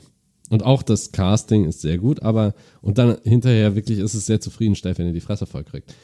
Äh, wenn, er da so rumschreit, wie so ein kleines Baby, als sie den da fertig machen mit dem Auto. Sehr schön gemacht. Aber Planet Terror hat mehr dieses typische Robert Rodriguez und mehr dieses eben dieses B-Movie oder C-Movie-Gefühl dran. Das ist, das ist super. Und äh, für diejenigen, die die Blu-rays oder DVD besitzen, guckt euch auf jeden Fall diese Fake-Trailer an. Besonders den mit äh, Nicolas Cage als Dr. Fu Manchu. Werewolf Women of the SS. Ah, hab ich gar nicht mehr auf dem Schirm irgendwie. Ich glaube, ich habe den als Steelbook-Version im Ja. Regal stehen sogar noch, aber auch schon ewig nicht Ja, mehr. und geguckt. ich, ich habe halt ein so amerikanisches Import, weißt du? Die man ewig schon im Regal hat und einfach irgendwie völlig vergessen hat, dass man sie besitzt und mal wieder gucken sollte. Mhm. Und da sind halt die Extras sehr gut. Also das ist auch so eine schöne Sache. Das, deshalb mag ich Filme, wenn ich mir die ansehe und dann hinterher weiß, wie du eben diese Videos eben gezeigt hast für Akira mit den ganzen Cells und so weiter, der Herstellungsprozess. Und das macht das verleiht, ich weiß, es nimmt eigentlich den Zauber weg, weil man weiß, wie ist der Entstehungsprozess. Auf der einen Seite, auf der anderen Seite, für mich ist das aber, es verleiht der Sache mehr Tiefe. Das sehe ich ähnlich. Also ich würde Ja. auch nicht sagen, dass man sowas in Zauber nimmt. Ich gucke mir auch von Filmen unglaublich gerne die Making-ofs an. Ja. Ähm, Gerade gerade bei Filmen, die noch äh, äh, mit klassischen Effekten arbeiten, wenn es ein Film ist, der mit Effekten arbeitet. Natürlich bei einem Kammerspiel ist es ein Making-of nicht so spannend. ähm, wenn ich mir aber ein Making-of angucke, weiß ich nicht, von, von, von Blade Runner 2049 oder ein Making-of von ähm, von Herr der Ringe, was wir gerade schon mal hatten, ähm, da siehst du einfach, wie viel Arbeit da drin steckt, wie viel, wie viel, wie viel Leidenschaft auch in so einem Werk drin steckt. Und wenn du dann später den Film dir anguckst, dann weißt du einfach, ja, da haben Menschen Sachen gebaut und hochgezogen und bearbeitet und jetzt laufen da auch Leute durch. Das ist halt ein echtes Set. Wenn ich mir ein Making-of angucke von den letzten Star Wars-Filmen, ganz massiv war es ja damals bei den Episoden 1, 2 und 3, wo du einfach nur Schauspieler siehst, die vor grünen Wänden hin und her hüpfen. Ja. Da, da brauche ich mir kein Making-of angucken, wirklich nicht. Da sehe ich ja nichts außer Menschen Ja. vor grünen Wänden. In kostümierte Menschen vergrünen. Ja, das ist ja an, an, an Langeweile fast gar nicht mehr zu toppen. Kein so. Wunder, dass die Filme gefloppt sind. Wenn ich aber dann wirklich sehe, wie bei, bei äh, Blade Runner 2049, äh, Denis Villeneuve wirklich hat Sets bauen lassen, große Sets, Mhm. dass die Schauspieler auch einfach sich da drin bewegen können und dass die einfach interagieren können, Ja. ähm, dann dann weißt du einfach auch, wenn du den Film guckst, dann weißt du einfach, das ist real, was da gerade, wo die sich gerade drin bewegen. Das ist nicht nur Blu-ray, äh, äh, Blu-ray, äh, äh, Bluescreen-Scheiß oder Greenscreen-Scheiß. Mhm. Ja. Das ist halt eine echte Szene. Und das ist genau das, was du sagst. Das gibt einem Film mehr Tiefe. Wenn ich einfach weiß, wie viel Arbeit da drin steckt, wie viel Arbeit da äh, einfach reingeflossen ist, macht mir dann das Filmgucken nochmal doppelt so viel Spaß. Ja, genau. Das, ich meine, ich hatte ein ähnliches Phänomen, als ich mal auf der Manticon war, vor ein paar Jahren, vor drei, vier Jahren, glaube ich. Ich habe einen Vortrag gehalten über meinen Job. Einfach nur, um zu sagen, okay, ich baue ein Glossar auf, die Arbeit läuft so und so. Das war auch nicht lange, eine Dreiviertelstunde, Stunde. Und dann hat jemand in einem Blog-Eintrag dann geschrieben danach, der interessanteste Termin bei dieser Con war. War der Typ, der nach dem Übersetzer kam. Du musst auch echt alles versauen. du bist immer so negativ. Nein, um Himmels Willen. Du Was weißt, äh, ich habe dir das schon mal hier gesagt, Ja. dass wir äh, äh, von irgendjemandem eine Kritik bekommen haben, wo es Mhm. hieß, äh, der ruhigere Typ ist der, der mehr weiß. Ja, der ja. Mit dem fundierten Wissen. Der andere aber nur un, un, unqualifizierte Scheiße dazwischen. Ja, genau, um äh, Jay aus Dogma zu zitieren. Der labert doch nur Scheiße. Ja. Ja, und da hatte ich dann in meinem Blog-Eintrag gesagt, das ist das Interessanteste gewesen und er wusste nicht, dass so viel Arbeit hinter der Übersetzung steckt. Deshalb hat er nochmal mehr Respekt davor, wie die Leute das dann machen. Und so sieht man das, bei Filmen ist das ja genauso. Du siehst manchmal nur ganz kurze Einstellungen. Ich meine, überleg mal, wie viel im ursprünglichen Star Wars, wie viel Arbeit da in Yoda gesteckt worden ist alleine. Das ist eine Handpuppe. Wie viel generell in Ja. Yoda gesteckt wurde, vor Das allem, auch. wenn man überlegt, Frank- das eine Handpuppe ist. Frank Oz. Frank, der un, unvergessene, Ja. großartige Film Ja, aus. fantastisch. Ich wusste damals, als ich Blues Brothers gesehen habe, das erste Mal, einer der Polizisten, der dann äh, Elwood aus dem, oder den, einen der Elwood, äh, der Blues Brothers aus dem Gefängnis rauslässt, der das abstempelt, ist Frank Oz. Ach was. Ja, tatsächlich, so ein großer, der Kerl mit dem Schnauz, das ist Frank Oz. Ich habe letztens auf dem, auf dem, äh, während der Autofahrt äh, WDR 4 gehört und da hat der So WDR geil. 4 äh, Moderator bei dem Synchronsprecher von John Belushi angerufen und dem zum Geburtstag gratuliert. Ja, das Der ist lebt nämlich noch. geil. So schließt sich der Kreis. Welcher immer das auch war, aber er hat sich gerade geschlossen. Du hast das Auto eingetauscht. Was? Bluesmobil. Du hast das Bluesmobil eingetauscht. Yes. Ich hab, Gegen, gegen ein Mikrofon. da, darf ich sagen, dass ich Blues Brothers nie gesehen habe? Ne? Das ist nachvollziehbar. Nee, solltest du. Ja, ist äh, ich, Definitiv besser als die Fortsetzung. ja, ich glaube, das mag sein, aber ich, das ist auch so ein Film so, ja, ich weiß, den sollte eigentlich jeder mal gesehen haben, Ja. aber ist, glaube ich, auch dann nicht so mein Genre. Man muss es nicht gesehen so mein haben. Das, ich bin jetzt keiner, der sagt, du musst ihn unbedingt gesehen haben, das ist eine Bildungslücke. Wenn nicht, ähm, aber ne, so, auch solche aufwendigen Sachen, zum Beispiel diese Puppe von Yoda.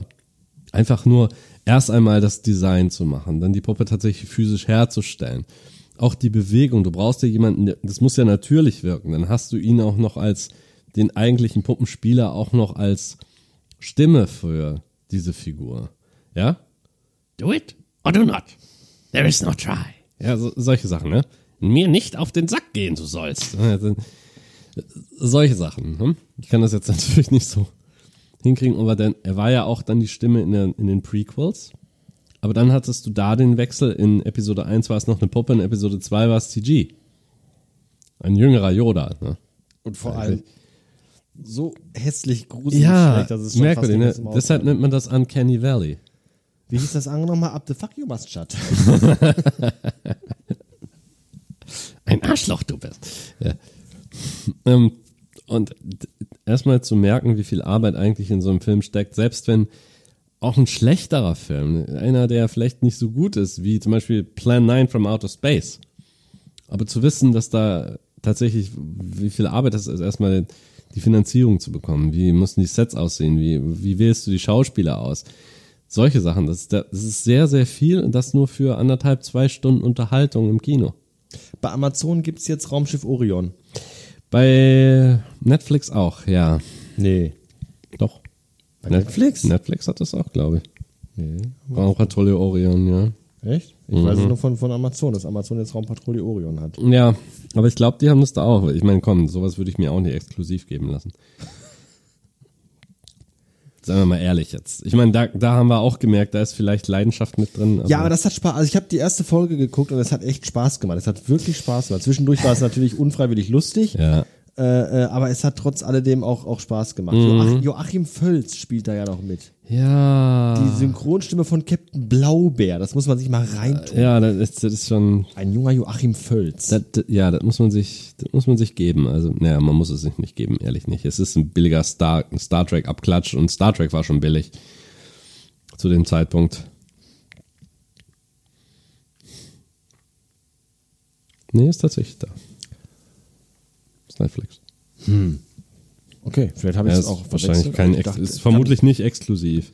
Einfach, wahrscheinlich kannst du es auch einfach, wahrscheinlich ist es morgen bei uns im Briefkasten als Blu-ray, weil, weil gratis alle verschickt worden ist, damit es einfach mal unter das Volk kommt. Ja, es ist so ähnlich, das habe ich letztens erst mitgekriegt vor einiger Zeit. Ähm, zum Beispiel, es gab ja eine Verfilmung von den Erdsee-Büchern.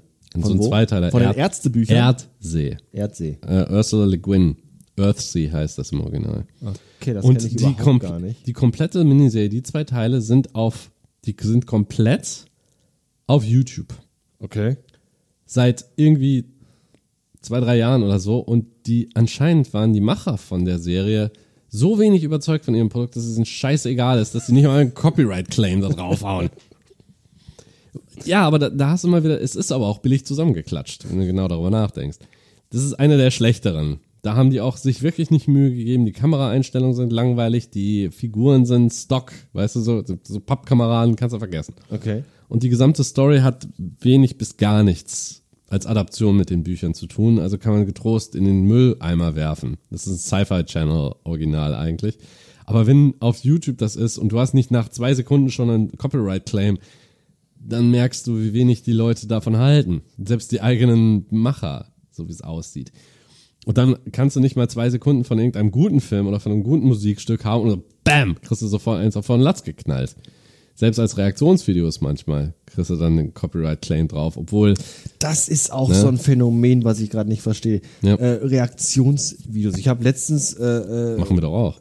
Wir reagieren ja auch auf diesen. Ja, Film. aber ist aber ich habe letztens irgendwas gesehen von einem, da, da sind halt junge Menschen, die gucken sich schlechte YouTube-Videos von anderen YouTubern an und kommentieren die dann, wo ich mir denke, Ja. weißt du, wenn du einfach gar kein Gehalt hast, keine eigenen Ideen hast, dann, dann lass das doch einfach sein. Wir wollen da nicht, ich will da nicht in ja, die Tiefe gehen. YouTuber, die andere YouTuber kommentieren das nicht. Was ich mag, sind äh, YouTuber, jüngere Leute, meistens Hip-Hop-Fans oder so, die sich mal richtig geilen Hardrock oder Heavy Metal dann mal zum ersten Mal anhören oder Queen. Ich habe letztens zwei junge Typen gesehen, die zum ersten Mal äh, in the Air Tonight von Phil Collins gehört haben Mhm. und fast geweint hätten. Das fand ich auch total. Ja, w- weil die gemerkt haben, meine Fresse, da ist noch Talent hinter, nicht dieser Autotune-Scheiß. Ja, oder? Du? Das, Das, eventuell liegt's daran. Das Dass sie sich ich da beschweren mit, was habt ihr mich aufwachsen lassen, ihr das verdammten Trottel von Eltern. Ja. Womit wir aufgewachsen sind, da sollten wir jetzt auch langsam mal wieder zukommen, ne? Äh, Alf und Biene Maya. Darüber wollen wir sprechen heute. Alf und Biene. Hatten sie vielleicht mit ihrer Frau ein Verhältnis? ja, Hatte geil. ich gleich mit ihrer Freund Verhältnis. Na ja. Wo bist du? Und überhaupt, wo sind meine Hosen geblieben? Ach du meine ich bin ja nackt, aber doch nicht für uns. Es freut mich, dass sie da so liberal sind, aber ich nicht. Großartige Serie. Was will er eigentlich mit meinem Mixer im Badezimmer? Er wollte sich ein Sprudelbad machen oder sowas. Geil. Ich will meine Schlüssel, ich will meine Hosen und ich will hier weg. Tommy Pieper. Großartige Serie. Ah, Alf ist ja, immer noch, also ja, ja. ich war letztens bei meiner Mutter, die mittlerweile auch äh, fast 73 ist, die mir letztens sagte, ich habe Alf gesehen und boah, das ist aber auch so lustig. Du kannst halt Alf auch, ich kann jede Folge mitsprechen und mich trotzdem immer noch scheckig lachen über Alf. ALF, das heißt außerirdische Lebensform. Alf ist einfach toll. Mhm. Lass dir mal das Gebiss richten, Boris. Es regnet Hunde und Katzen. Es regnet Katzen, dann macht die Dachfenster auf. Ich Oh. hol die Mayonnaise. Das ist doch nur so ein Spruch. Der ist, der ist einer der besten Sprüche überhaupt, finde Ja, ich, bei Alf. Und der zweitbeste ist, ähm, wenn, wenn, wenn Brian äh, hier Oreos mit ihm isst. Du musst das, den Deckel abmachen und dann das Cremige rauslecken. Genauso esse ich immer ein Glas Mayonnaise. Auch ein super Spruch. Ja, ist geil, oder? Ah, Nee. fantastisch. Ja, das, das, war mal so, das braucht man ab und zu. Das sind dann, das sind so Sachen, das ist halt, die Art von Humor ist zeitlos. Weil das nicht sich nicht auf den Zeitgeist verlässt, sondern tatsächlich auf die Situationskomik Ja, aber innerhalb es ist aber auch dieses noch nach, nach Rahmens. 20, 30 Jahren noch immer Ja, lustig. Deswegen. Das ist so toll. Weil es sich eben nicht auf den Zeitgeist verlässt. Das sind nicht die Wayans-Brüder, Ja, die es jetzt den witzig. Movie-Movie Es raushauen. ist aber auch immer noch witzig, obwohl ich es schon hundertmal Ja. gesehen habe, ist es immer noch witzig. Und das ist das Tolle daran. Wir beten Wim Tölken. Ich lache ja schon, bevor es kommt, weil ich genau weiß, was kommt. Dann lache ich ja schon vorher. Das hatte ich damals äh, bei der, bei, die immer noch Wim Tölke anbeten. Wir beten Beten Wim Tölke Tölke. nicht an. Aber das solltet Solltet ihr. Er ist ein toller Unterhalter. guter Unterhalter, ja. Wim Tölke, genau kein Mensch mehr. Das ist aber so, das Phänomen hatte ich auch, als ich mir mal wieder die alten Programme von Jürgen von der Lippe angesehen habe. Der Blumenmann und Männer, Frauen, Vegetarier. Ich habe schon gelacht, lachst- bevor der Gag überhaupt ja, kam. du lachst schon vorher, weil du genau Ja. weißt, was kommt. Und da haben Mario Hine, der raucht, ne, das kommt vom Rauchen. Der raucht wie ein Bekloppter. Der raucht sogar zwischen zwei Zigaretten. Ist auch voll gut. Ich glaube, der bumst nur noch wegen der Zigarette danach. So, so geil. Er raucht zwischen den Zigaretten. Der raucht sogar zwischen den zwei Zigaretten. Aus sowas muss man kommen. Das ist, ne? Aber du findest es immer noch geil, weil es dann halt, ein, es funktioniert als Gag. Weil du die Person dann auch siehst, du hast auch den Rahmen, du hast den Kontext. Das ist nichts, was sich jetzt auf den Zeitgeist bezieht, nur weil es gerade so lustig ist, so wie eben meine Frau, die Spartaner und ich oder so ein Scheiß. Ne? Oder diese Ja, dafür musst du halt, ja, dafür musst du halt diese ganzen Filme auch gesehen haben. Ja, richtig. Die ganzen, die ganzen Anspielungen verstehen und wenn Genau. du nicht alle, wenn du nicht jeden beschissenen Kack-Teenie-Film im Kino Ja. gesehen hast, Ja. äh, dann, dann brauchst du sowas nicht gucken, weil das einfach dann überhaupt gar nicht lustig Nee, ist. Ist überhaupt nicht. so. Und selbst die Gags, die originell sein sollen. andersrum, wenn ich mir Filme angucke wie, wie Nackte Kanone, Hotshots, die auch von, von, von, äh, ähm, äh, von, von, na, Zucker. nee, wie nennt man diese, diese, Das sind Parodien. ja, nee, Parodie, meinst ich, ich, Slapstick, so. Slapstick, ja. Äh, äh, Hotshots und, und Nackte Kanone leben ja auch von Sp Slapstick. Ja. Sag mal dreimal hintereinander Slapstick. Slapstick, Slapstick, Slapstick, Slapstick. Slapstick, Slapstick, Slapstick. ähm, aber da ist es halt nicht auf was anderes bezogen, auf andere Filme oder so dergleichen, sondern da ist es einfach der Humor an sich. Die Filme Ja. kannst du halt auch gucken ohne ein Grundverständnis. Ja. Okay, Hotshots bezieht, bezieht sich natürlich schon so ein Ja, bisschen auf stark so auf Top Gun. äh, äh, Top Gun, sehr, sehr Aber- viel Apocalypse Now so ein bisschen, ja. Aber es geht, es Ja, geht. vor allen Dingen, sie nehmen nicht so viele, klar, sie nehmen ein bisschen was, aber sie nehmen ja eher das Genre auf die Schippe. Richtig, genau. Deshalb funktioniert Airplane auch noch. Rambo und sowas, Ja, ne? genau. Deshalb funktioniert Airplane auch noch. Airplane ist auch so gut. Sowas von Schalt geil. den Autopiloten ein, dann pustet sich dieses Männchen da auf. Das ist so geil. So viel. Es ist so gut. Ja? Of course I'm serious. And don't call me Shirley. Shirley, you can't be serious, weißt du? Ist, äh, ist, äh, ist, äh, ist Airplane der Film mit. Nee, Airplane ist nicht der Film mit, mit äh, William Shatner. Das ist. Nee, äh, das war das Ding äh, ist aus das Twilight Zone. Mit dem Raumschiff, ne? Äh, nee, mit dem Gremlin. Tatsächlich. Das wurde ja bei den Simpsons mal parodiert mit dem der Ghoul-Bus. der gut. Ghoul-Bus. Und das war eine Parodie auf diese Twilight Zone Folge, als William Shatner da im Flugzeug sitzt und dann so ein, so ein komisches, merkwürdiges Wesen auf der, auf der Tragfläche sieht, das dann alles auseinander nimmt. Das war, äh, ich weiß auch nicht, wie die Dings heißt, aber Airplane selber war halt eine Parodie auf solche typischen Katastrophenfilme meistens. Mit, du hast ja diese typischen Tropes drin. Am geilsten ist Lloyd Bridges, der da sagt irgendwie, es ist ein schlechter Zeitpunkt mit dem Rauchen aufzuhören, es ist ein schlechter Zeitpunkt mit dem Trinken aufzuhören, es ist ein schlechter Zeitpunkt mit dem Klebstoffschnüffeln aufzuhören und es ist ein schlechter Zeitpunkt mit dem Ecstasy aufzuhören oder was auch- oder oder mit dem keine Ahnung irgendwie ne Was man so genommen hat damals. ja, genau, aber äh, vor allen Dingen das Geile ist, das ist ein durchgehender Gag, der steigert sich, aber er sagt immer, es ist ein schlechter Tag mit dem Rauchen aufzuhören. Okay, klar, kann man verstehen. Aber es ist ein schlechter Tag jetzt mit dem äh, Hasch aufzuhören oder sowas. Und der Kerl ist ja dann total zu am Ende. Aber das so durchzuziehen, das ist das Gute daran. Und die besten Parodien sind die, die tatsächlich nicht einzelne Filme oder nur einzelne Szenen aus diesen Filmen parodieren, sondern das Genre an sich. Ja, die halt so dieses Look and Feel einfach genau, einfach dieses richtig übernehmen und dann nochmal so, so Ja. ins, ins Lächerliche Ja, ziehen. das mit dem Autopiloten zum Beispiel. Oder die eine, die eine Frau, die in solchen Katastrophenfilmen gibt es immer eine Person, meistens eine Frau, weil ne, das waren die 70er, die dann anfängt zu schreien und kriegt so einen hysterischen geschüttelt Anfall, wird geschüttelt, wird geprügelt und dann hast du eine ganze Reihe von Leuten mit verschiedenen, mit Boxhandschuhen, mit einem Baseballschläger, mit äh, Ge- Schlagringen, mit irgendwas, ne? Oder auch dieser Running Gag, dass der Protagonist einen so derart was vom Pferd erzählt, von seiner Vergangenheit, dass sich denn, dass sich die Person daneben äh, erhängen, erschießen oder selber in Brand stecken will.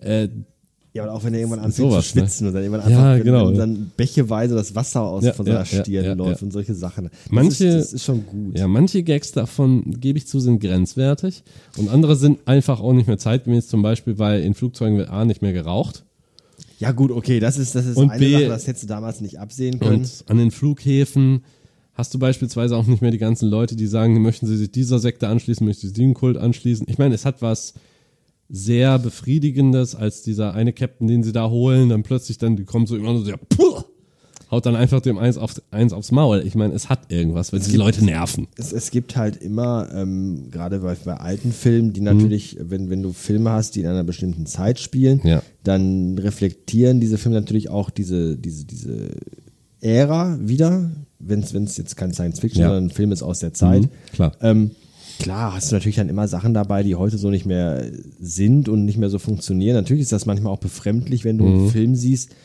ähm, wo Leute einfach in Gebäuden rauchen beispielsweise. Es, das wirkt heute so fremd Mhm. mittlerweile, dass dass das gar nicht mehr nachvollziehbar ist. Leute, die in einem Café sitzen und rauchen, wirkt total befremdlich. In Restaurants, es ist einfach so, äh, what, die rauchen im Gebäude? Mhm. Was ist denn das denn da los? Ja, Kind, so war das früher. Und genauso wirkt es mittlerweile aufgrund dieser Corona-Pandemie auf mich schon befremdlich, wenn ich in Filmen Leute sehe, die sich umarmen und die, sich- die sich, oder wenn du große Menschenmassen in Ja, Filmen ja, siehst, ja, ja, ja. Ähm, denkst du auch schon so, oh Leute, kommt euch nicht so nah, ist nicht Ja. gesund.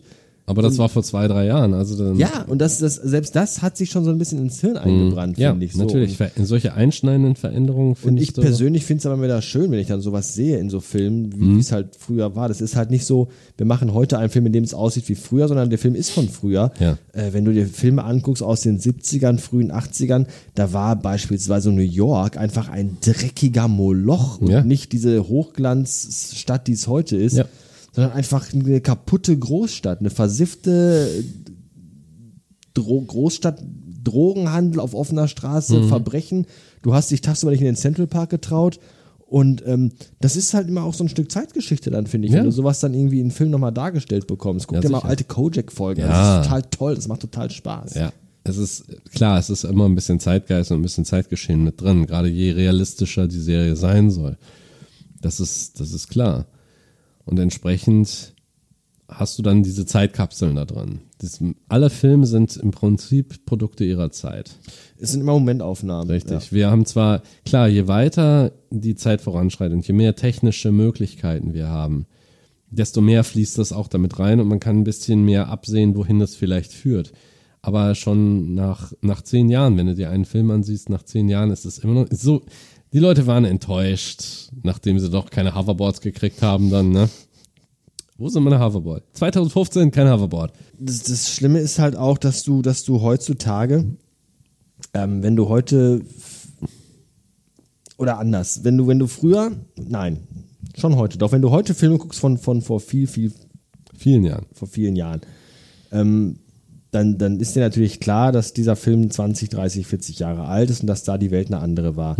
Ähm, heutzutage sehe ich so ein bisschen das Problem, dass heute die Entwicklung so schnell ist, dass du, wenn du heute eine Serie siehst, sagst du schon, ach guck mal, der hat dann auch ein iPhone 5.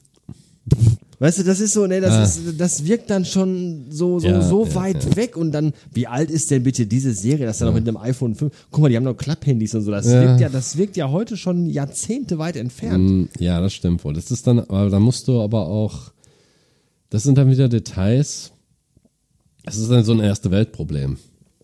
Ne? Ja, wir haben darüber ja mal auch gesprochen Ja. äh, in, bei Nachricht 1 im Rahmen Genau. vom Thema Storytelling. Storytelling, wo es ja auch darum ging, einfach, wie schwer es heute ist, Geschichten zu erzählen, wo der Plot sich nicht einfach auflösen lässt, indem jemand jemand anderem eine Mail oder eine WhatsApp schickt oder, oder, Mhm. Ja. oder, oder, dem er eben anruft. Ja, richtig. Weil, weil diese, diese, diese, diese Tatsache, dass du heute jeden immer überall erreichen kannst, die macht natürlich auch so, so Handlungsstränge äh, oder, oder generell so, so, so Storytelling sehr, sehr schwierig, Ja. weil alte Filme, alte Serien, wo es diese Art der Kommunikation nicht gab, die lebten immer halt davon, wann erreicht eine Nachricht wen wo zuerst und in welcher Art und Weise. Mhm, Ja. Und das, das ist halt heute so schwierig und daher kommt ja heute auch so ein bisschen wieder dieser Trend, dass viele Serien, die heute produziert werden, entweder ganz massiv weit in der Zukunft spielen, ähm, wo vielleicht diese Technik schon wieder Ja. obsolet geworden ist oder nicht mehr funktioniert aufgrund von Kriegen, oder Serien, die halt heutzutage dann in der Vergangenheit spielen, wo es diese Technik noch nicht gab, wo Ja. ich dann auch die Möglichkeit habe, Storytelling so zu betreiben, wie ich es vor 20 Jahren getan habe. Mhm. Und ähm, Captain, der Subraumfilter ist voll. ja, aber das finde ich ganz Spam-Verdacht. Das finde ich eigentlich ganz spannend, dass, dass es heutzutage, glaube ich, schwieriger wird, äh, gute Geschichten zu erzählen. Zumindest- Mit, mit, mit den Möglichkeiten, die heute einfach die Kommunikation bietet. Ja, man, es gibt ja zum Beispiel, wenn du mal, geh mal 100 Jahre zurück. Die Stories von Lovecraft zum Beispiel. Ja. Ja? Lovecraft war das, der Höhepunkt der Technologie tatsächlich das Telefon. Dass da gelegentlich mal zum Beispiel einer, der, um den es da geht, der hatte einen psychotischen Schub, dann wird der Nervenarzt gerufen, der kommt auch dann dahin.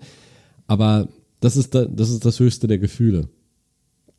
Ja, zum Beispiel vieles geht da noch über Briefe und, und, und äh, Telegramme. So, wenn du jetzt versuchst, beispielsweise solche Stories nicht unbedingt zu adaptieren, sondern mehr die, die Art und Weise, die Erzählweise von in den 1920ern und in den 2020ern jetzt. Ich glaube, das wäre, das würde, da müsstest du die Art von Horror, die da erzählt wird, ganz anders aufziehen. Weil Lovecraft-Horror ist ja dieser kosmische Horror, dass das irgendwas ist, das weit über uns steht und das uns zertreten könnte, wenn es wollte und es bisher uns nur in Ruhe gelassen hat, weil wir uninteressant sind oder nicht schmecken. Das ist so die Idee dahinter, aber so im kleinen Rahmen, so wie zum Beispiel würde sich jetzt ein Rahmen von Kultisten zusammenfinden. Dann würdest du jetzt keinen, was weiß ich nicht, in verstaubten Bibliotheken Leute äh, finden, die in der, in der verbotenen Abteilung sitzen und dann über ganz heim, Nee, heimlich die haben halt eine Telegram-Chat-Gruppe. so, oder ja, oder die haben eine Dark Web Gruppe zum Beispiel. Ja, ne? Die ja. sind dann Dark Web. Das so umzustellen wäre dann, ne, das ist nur eine reine Adaptionsfrage. Wenn du jetzt eine ganz neue Story machen willst, die sich vielleicht auch noch um die neue Technologie dreht und viele, zum Beispiel viele Horrorfilme davon sind ja ganz schlecht oder ganz schwach. Während dann zum Beispiel diese Liebeskomödie E-Mail für dich hat funktioniert, weil die Leute auf zwei verschiedenen Ebenen arbeiten. Weil es auch damals noch ein ganz anderes Medium Richtig. war. Ne? E-Mail für dich finde ich ein klasse Beispiel. Das ist halt so ein Film, wo einfach so zu einer Zeit äh, es völlig normal war, dass an den Computer gehen ein Akt war. Das ist, ich hab jetzt, komm nach Hause, nehme mir mein Glas Wein, setze Ja. mich vor meinen Computer und gucke, ob ich eine E-Mail bekommen Ja. habe. Das findet ja heute nicht mehr statt. Heute schreibe ich, schreibe ich Mails beim Kacken. es, Ja. ist, es ist ja Fakt, es ist so. Instant Messaging Nee, und es so ist weiter. ja, und, und da, da ist ja eine E-Mail zu bekommen gar kein Highlight mehr. Die kriege ich Nee. einfach zwischendurch äh, im Auto an der Ampel, lese ich die, äh, im Bus beantworte ich die. Wie willst du, wie, da, diesen Film könntest du heute in der Form gar nicht mehr machen. Nein. Heute würden die sich WhatsApp, nach, heute würden die sich einfach Sprachnachrichten WhatsApp schicken. for you. Ja, es ist so, das, Ja. ist, das, das geht einfach nicht mehr. Und Nee. wenn du heute diesen Film ähm, einem, einem Zwölfjährigen zeigst, Mhm. dann sagt er auch, was ist, was, was, Was ist das denn? Warum, warum rufen die sich nicht einfach an? Ja. weil das, das ist halt einfach eine andere Zeit gewesen, wo das Medium halt in Ja. dem Moment so funktioniert hat. Könntest du auch hier bei Akira ja genauso fragen. Ich meine, wie viele Kommunikationsgeräte siehst du da tatsächlich? Ist ein ganz spannender Punkt bei Akira. Ja, äh, äh, das bei, überlegt? Ja, das ist absolut. Du hast bei Akira keine Handys. Nee. Du hast bei Akira keine Form von, von Internet, von Vernetzung oder irgendetwas. Da sind schon Computer, ja, Ja, ja. mit denen die stationär irgendwo arbeiten, lokal. Mhm. Ähm, Telefone, telefonieren tun die hier und da auch. Ja, aber, Aber da hat keiner ein Mobiltelefon, Nee. da hat keiner irgendwie ein digitales Device äh, bei sich, obwohl das natürlich zu der Zeit auch schon ja, äh, ein Thema war. Ich sage jetzt nicht, dass der Film aus einer Zeit kommt, wo noch äh, Schiefertafeln rumgereicht wurden, sondern ähm, Ende der 80er Jahre, der Film ist von 88, da gab es schon Mobiltelefone irgendwo. Jedenfalls Ah, war, das, war das eine Technik, die schon durchaus, durchaus Ja, auf jeden war. Fall gab es diese Satellitentelefone. Erinnerst du dich noch an Lethal Weapon? Ja. Ne, Als er da auf die Brücke darauf geht, dieses schwere Gerät in Kofferform. Genau, genau. Und dann sowas. versucht das, er eine das Verbindung gab's, zu kriegen. Das gab's halt schon. Wie geil ist das? So, und äh, ähm, es gab auch äh, zu der Zeit, als Akira produziert wurde, auch schon Star Trek The Next Generation, wo es auch schon mobile Kommunikation gab und wo es Ja. Mhm. auch schon High-End-Computer-Systeme äh, Systeme gab. Vorderfeld Tablets. Äh, das, das, ja, genau. Mhm. Ähm, und all das findet bei Akira überhaupt gar nicht statt. Nein, aber bei Akira ist die, Erklärung dabei, ist, du könntest den Film jetzt einem, einem 16-Jährigen aus dieser Generation zeigen. Und der würde, vielleicht würde er am Anfang fragen, warum nehmen die denn nicht ihre, ihre Telefone, ihre iPhones, die Smartphones raus? Aber ganz am Anfang wird ja schon erklärt, es gab einen Krieg. Die sind technologisch zurückgeworfen worden. Alles Geld, das Neo Tokyo hat, fließt in zwei Dinge. In die Regierung und in das Akira-Projekt. Ja, weiß ich nicht. Weiß ich, also ja, der Ansatz stimmt, bin ich, bin ich schon ein Stück weit bei dir. Ähm, Sehe ich aber dann doch nicht ganz so, weil du siehst schon, dass Technologie natürlich noch vorhanden ist. Ja. Ähm, LCD-Fernseher, Touchscreens. haben die Touchscreens? Schwer zu sagen. Nee, Also, also äh, Fernseher ja. Ähm, technisch sind die schon auf einem okayen Level. Ich meine, Akiras Motorrad, ach, Akiras Motorrad, mein Gott. Kanidas Motorrad ist schon äh, äh, technologisch gut ausgestattet. Mhm. Die, diese ganze ähm, Computergeschichte unter der Erde ähm, bei Akira, wenn die im Labor sind, da Mhm. Ja. ist auch viel Computer. aber das ist auch sehr riesig aufgebaut. Das, ist, auch, das aber generell hat er einfach so, so, so, so Computertechnik oder digitale Mhm. Technik spielt da schon eine sehr, sehr, sehr, sehr untergeordnete Rolle in dem Ja. Film. Das, das mag vielleicht auch daran liegen, dass vielleicht der Manga aus einer anderen Zeit eventuell Mhm. noch kommt. Der ist auch noch ein bisschen, Vermutlich. bisschen äh, älter als der Film. Ja. Aber ich glaube, das liegt auch dann an diesem, dieses utopische Feeling.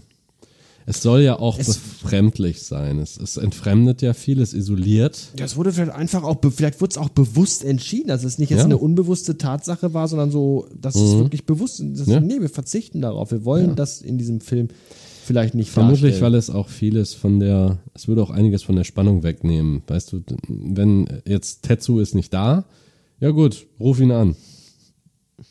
Ja, ja, das ist das. Weißt das, du, d- d- und dann das macht das den Plot halt schwieriger. richtig, das würde den, das macht den Plot halt schwieriger, weil gerade, und es ist auch diese Isolation und die Tatsache, du musst ja auch, selbst heutzutage ist Mobiltelefon, äh, äh, Mobilfunktechnik und Telefonie ist ja relativ günstig heutzutage. In anderen Ländern ist richtig, ja. In allen Ländern außer in Deutschland, sagen wir Und mal so. hier geht's mittlerweile auch schon. Also du kannst pro Monat für unter 10 Euro schon einen Vertrag bekommen, Das ne? richtig, ja, Dafür. das ist so. Das ist dann eine Frage der Abdeckung und so weiter. Aber da, erstens, wahrscheinlich sind die nicht mal auf die Idee gekommen. Selbst wenn es einen Sat- einen Satelliten- und ein Mobilfunknetz gäbe, du kämst da nicht zu. Und wir haben es ja oft genug gesagt, wenn du Science Fiction hast, du kannst aus der Zeit, kannst du eine extrapolieren. Ich meine, Star Trek hat jetzt weit überlegt, aber selbst diese kleinen Kommunikatoren sind ja nichts anderes als Funkgeräte auf, Eine Apple Watch. ne, so ungefähr, Ja, sind ja nur ist, so münzgroße äh, äh, Funkgeräte in Dings. Ich meine, was war das früher für uns als Kinder für ein, für ein Riesending, als wir mal Funkgeräte in die Finger gekriegt haben, ne? Diese, Das Walk- als es die, genau, oder Walkie-Talkies, als die kommerziell gab, nicht diese riesigen, mit, was weiß ich, mit vielen, wie vielen verschiedenen ähm, Frequenzen oder Sendern. Ja, ja, so- so sondern diese Kinderzeugs ganz, halt. genau, diese ganz einfachen, die es auch gab, irgendwie für 20 Mark oder sowas. Das war ja auch schon ein Riesending. Ja, ja, ja. Ja, und äh, die erste kostenlose Kommunikation, zumindest auf 20 Meter. Also, Ja. woran ich mich noch erinnern kann, was, was damals äh, äh, so, so anfing, als wir so weiß nicht, 15 waren, 15, 16, war äh, Skoll und Quicks. Kennst du das noch? Da hatte man dann diese kleinen Dinger, diese, diese Pieper. Ach so am was. Gürtel, was so Ärzte früher hatten. Ah, die haben sie immer noch. Oder ne? die, die immer noch haben. Die, Ja. hast- die gab es dann früher, die ich Quicks, ich kenne auch eins, das hieß halt Quicks. Nee. Da hast du angerufen bei dem Dienst und hast dann jemandem menschlichen deine Nachricht gesagt. Mhm. Der hat die abgetippt und dann ist die bei dem bei deinem Freund auf dem auf dem Quicks dann halt auf so einem Nee, LCD-Bildschirm nie. erschienen. Hatte ich nie. Natürlich konntest du dem nicht antworten, sondern da konntest du halt nur, ja, hallo, hier ist Sven, äh, ruf mich mal an oder so. Ja, so ungefähr. Das ist im Prinzip eigentlich nichts anderes als das Ding zu sagen, ruf mich zurück. Eine, eine, eine, eine mega Sache. Gab es Ja. ganz kurz nur, weil danach kamen dann tatsächlich schon Handys und Mhm. äh, äh, SMS. Ja. Aber war der heiße Scheiß damals. Ja, es, aber du merkst dann, wie schnell sich das, das Grundprinzip ist ja immer noch da. Du kannst ja immer noch zum Beispiel, du kannst ja jetzt einfach nur Sprachnachrichten so hinterlassen. Es ist einfach nur in einem, es ist nur zentralisiert worden, all diese Dienste, ne? Telefonie, SMS und so weiter ist ja alles. Ja, das Grundprinzip, was wie gesagt es einfach schwierig macht, äh, äh, so klassische Geschichten zu Mhm. erzählen, wie man es vor, vor 40 Jahren oder vor 30 Jahren gemacht hat, ist eben, dass heute jeder überall immer Ja. erreichbar ist. Und das Genau. war halt immer, das, das ist ja in vielen Geschichten einfach eine Grundidee, dass das nicht geht, dass Ja. derjenige gerade eben von der und der Situation und der Sache nichts weiß und dadurch dann eine Geschichte erzählt werden kann. Mhm. Wenn aber jemand, jeder immer alles sofort erfahren kann, ja. sei es jetzt entweder Dinge von Mensch zu Mensch kommuniziert oder Mhm. auch indem ich als Mensch einfach jederzeit auch auf alle Informationen, die ich brauche, Zugriff habe. Ja. Ähm, das, das macht ja auch Gespräche heutzutage anders. Früher saßt du mit dreimal im Raum, hast dich was unterhalten und irgendwer hat eine Unwahrheit oder eine Halbwahrheit in den Raum geworfen und keiner konnte verifizieren, stimmt das oder stimmt das nicht, Mhm. Ja. das ist einfach so hingenommen. So, heute äh, sitzt du zusammen und einer sagt, ja, ich glaube irgendwie, keine Ahnung, ich glaube, die, die, äh, die Rakete, die damals zum Mond geflogen ist, war, glaube ich, 160 Meter. Moment, warte kurz. Und dann, dann Ja. drückst du drei Knöpfe auf deinem iPhone und dann weißt du halt die Antwort. Ja, genau. Nee, das nimmt natürlich auch in Gesprächen so ein bisschen so, so die Dynamik raus, weil einfach viele Dinge dann einfach innerhalb von wenigen Sekunden als erhärtet Ja, sofort in den Raum klar. gestellt werden können. Und, und, und so ist es halt natürlich auch, wenn, wenn du solche Medien im, im Film nutzen musst, weil einfach Filme aus Mhm, Ja. der heutigen Zeit diese Medien einfach Ja. auch nicht außer Acht lassen Nee, können. aber die Dynamik, wenn du gerade sagst, durch Live-Gespräche, die Dynamik verändert sich dadurch. Man ist dann, wenn man einigermaßen vernünftig und klar denken kann, dann äh, denk, überlegt man zweimal, ob man jetzt tatsächlich irgendwas einstreuen will, das entweder nur ein Gerücht ist oder nur eine Halbwahrheit, weil du ganz genau weißt, dass dein Gegenüber in der Lage ist, das nachzuschauen. Ja, stimmt. Früher konntest du einfach einen Stuss erzählen. Richtig, Und Das, du das kannst- geht heute auch nicht mehr. Nee, du kannst einfach nicht. Und vor allen Dingen, du kannst auch heutzutage nicht mehr sagen, du kannst nicht irgendwas erzählen auf Video, in einem, in einem Vlog oder so, und zwei Wochen später behaupten, du hättest es nicht gesagt. So, du kannst dann immer noch zurück, da sagt einer, Moment. So, das Video hast du gedreht, genau an dem Tag, an den, zu der Minute ist das hochgestellt worden. Äh, Bei dem, in dem Zeitabschnitt oder gerade zu dem Zeitpunkt sagst du eben genau das. Also erzähl mir nichts vom Pferd. Da ist man dann auch wesentlich äh, vorsichtiger bei dem, was man sagt. Wenn das jetzt tatsächlich, wenn man nicht 100%, entweder wenn man nicht 100% überzeugt ist oder einfach, weil man es nicht besser weiß. Und ja, früher konntest du, da, das ist es ja, wie entstehen Gerüchte. Ich meine, sowas gibt's immer noch. Leider. Jetzt hast du die moderne Technik, die Man benutzt du muss- dann für solche Sachen wie QAnon. Man muss ja noch nicht mal so weit, so weit spinnen, wie du das man sagt, äh, äh, ich lade ein YouTube-Video hoch, wo ich, Ja. ich was erzähle. Es reicht ja schon, dass ich mich mit jemandem per äh, WhatsApp oder per SMS unterhalte. Ja, auch, auch dieser. Dialog ist ja gespeichert. Ja, sicher. Ne, wenn, wenn ich jetzt irgendwie was dir sage oder Mhm. sag zu dir, pass auf, ich hole dich heute um 18 Uhr ab und dann komme ich aber erst um 19 Uhr und du sagst, ja, du hast doch äh, nie erzählt. Dann Hier. Mhm. holst du, hier, hier, guck da, du hast es selbst geschrieben. So, das war Ja, da gab es Zeiten, da war das halt nicht so. Da hast du einfach gesagt so, echt, habe ich gesagt 18 Uhr? Ich habe doch gesagt 19 Uhr. Hast du 19 Uhr? Okay, kann ich mir auch verhört vielleicht. Ja. Ja. Das, das heute hast du halt alles einfach so, Richtig, du- kannst du alles sofort verifizieren. Ja, es ist leichter, das zu machen. Wie gesagt, da- dadurch äh, verändert sich die Dynamik in jeder Art von Unterhaltung. Das ist richtig. Du hast es dann auch gespeichert. Einfach nur um zu sagen, selbst wenn es, es sind nur Kleinigkeiten. Du solltest um 18 Uhr da sein, kommst um 19 Uhr. Okay. Jetzt, wenn du zu einem anderen Zeitpunkt, 20, 30 Jahre früher, wo du keinen solchen Service hattest, du hast dann eben ganz kurz angerufen und hast gesagt, okay, ich komme um 15 Uhr. Guckt einer auf die Uhr, es ist halb vier. Na toll. Wolltest du nicht schon längst hier sein? Der andere sitzt wie auf heißen Kohlen, weil er nicht weiß, wo der steckt. Das Spannendste ist ja, früher Ja. musstest du dich ja schon im Vorfeld Ja, musst du ja auch noch einen Termin machen zum Telefonieren. um zu einer bestimmten Zeit an einem bestimmten Ort zu sein. Ja, ja, sicher. Das machst du ja heute auch nicht mehr. Heute rufst du an, wo bist du? Ja, ich stehe hier vor der Eisdiele. Ja, dann komme ich da hin. Ja, genau, so ungefähr. Früher musstest du einfach, wir treffen uns um 16.30 Uhr unter der alten Eiche am Marktplatz. Du Ja, kommst, ja. alles klar. Genau. Das, Ja, so verändert sich die Dynamik eben. Es wird schneller, es wird manchmal auch präziser.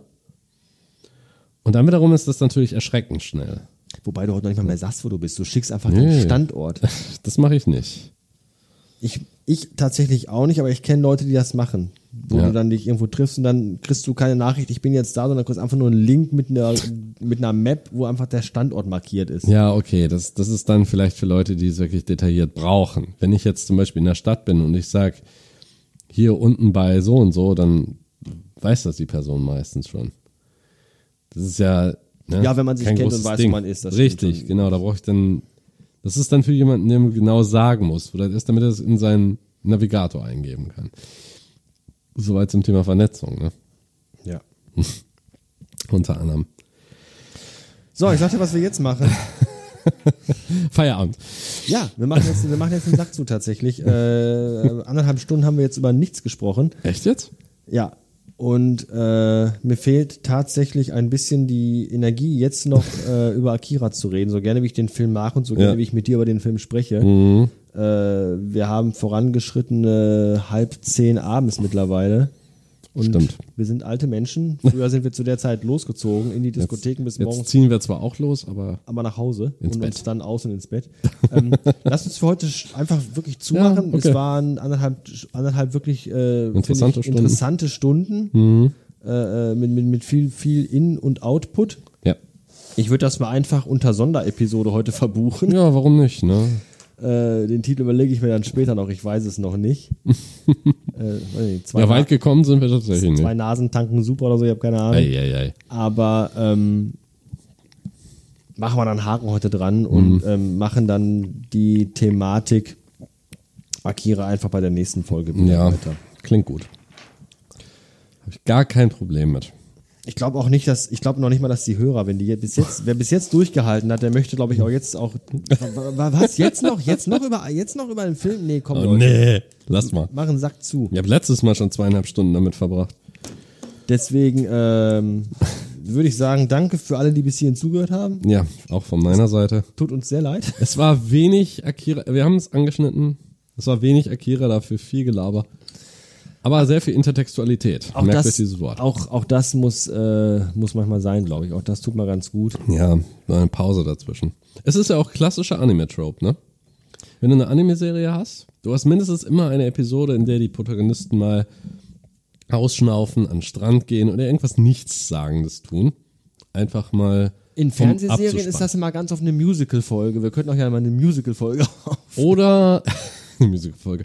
Oder es ist eine von äh, solchen Folgen, wo du einfach eine Retrospektive hast, was in, in den vorherigen sechs Jahren passiert ist. Ja, wenn, wenn, wenn die Autoren alle keine Lust hatten. ja, genau. Oder Streik ist. Oder Autorenstreik ist, genau. Kann man machen. Ich hatte das letztes Mal gesehen bei einer Grey's Anatomy Folge. Musical? Nee, aber so eine, so eine, so eine retrospektive Folge, Okay. wo ja einer von den Figuren dann irgendwie weggeht und dann zu seinen eigenen Kindern und bla und es geht eigentlich nur noch darum, dass er den einzelnen Personen, den einzelnen Protagonisten Briefe schreibt. Ich glaub- und dann äh, dreht sich alles darum. Ich glaube, Grace Anatomy läuft mittlerweile in der 87. Staffel Ja, gefühlt. Äh, es sind, glaube ich, irgendwie alle schon mal gestorben. Alle sind irgendwie woanders hingegangen und ich glaube, jeder hat auch schon mit jedem Sex gehabt und alle Ja, waren schon mal mit allen zusammen und haben von jedem auch, glaube ich, ein Kind. Das ist so Grace Anatomy ja. äh, ganz kurz zusammengefasst. Ich habe schon immer gesagt, es ist schwierig, wenn du eine Serie nach, einer, nach dem Hauptcharakter benennst. Dann äh, siehe Perry Roden, ne? Äh, das ist, das Oder ist ganz Superman. schlimm. Ja, es Oder ist ganz, Batman. Ja, genau. Oder Alf. Oder Seinfeld. Ja, genau. Das ist dann immer ganz schwierig, weil du kannst dann keine neuen Protagonisten einführen, ein- ohne die Serie dann komplett umzubenennen. Das funktioniert nicht so richtig. Meinst du nicht? Ich überlege gerade. Ich wüsste als einziges, naja, nee, die heißt ja nicht nach der, nach der Figur, Two and a Half Man. Ja, siehst du? Ist auch so ein ganz gruseliges Beispiel. Damals Ja. die ganz alten Folgen, die ganz alten Folgen von Two and a Half Men fand ich Ja. Mhm. tatsächlich auch noch lustig und cool.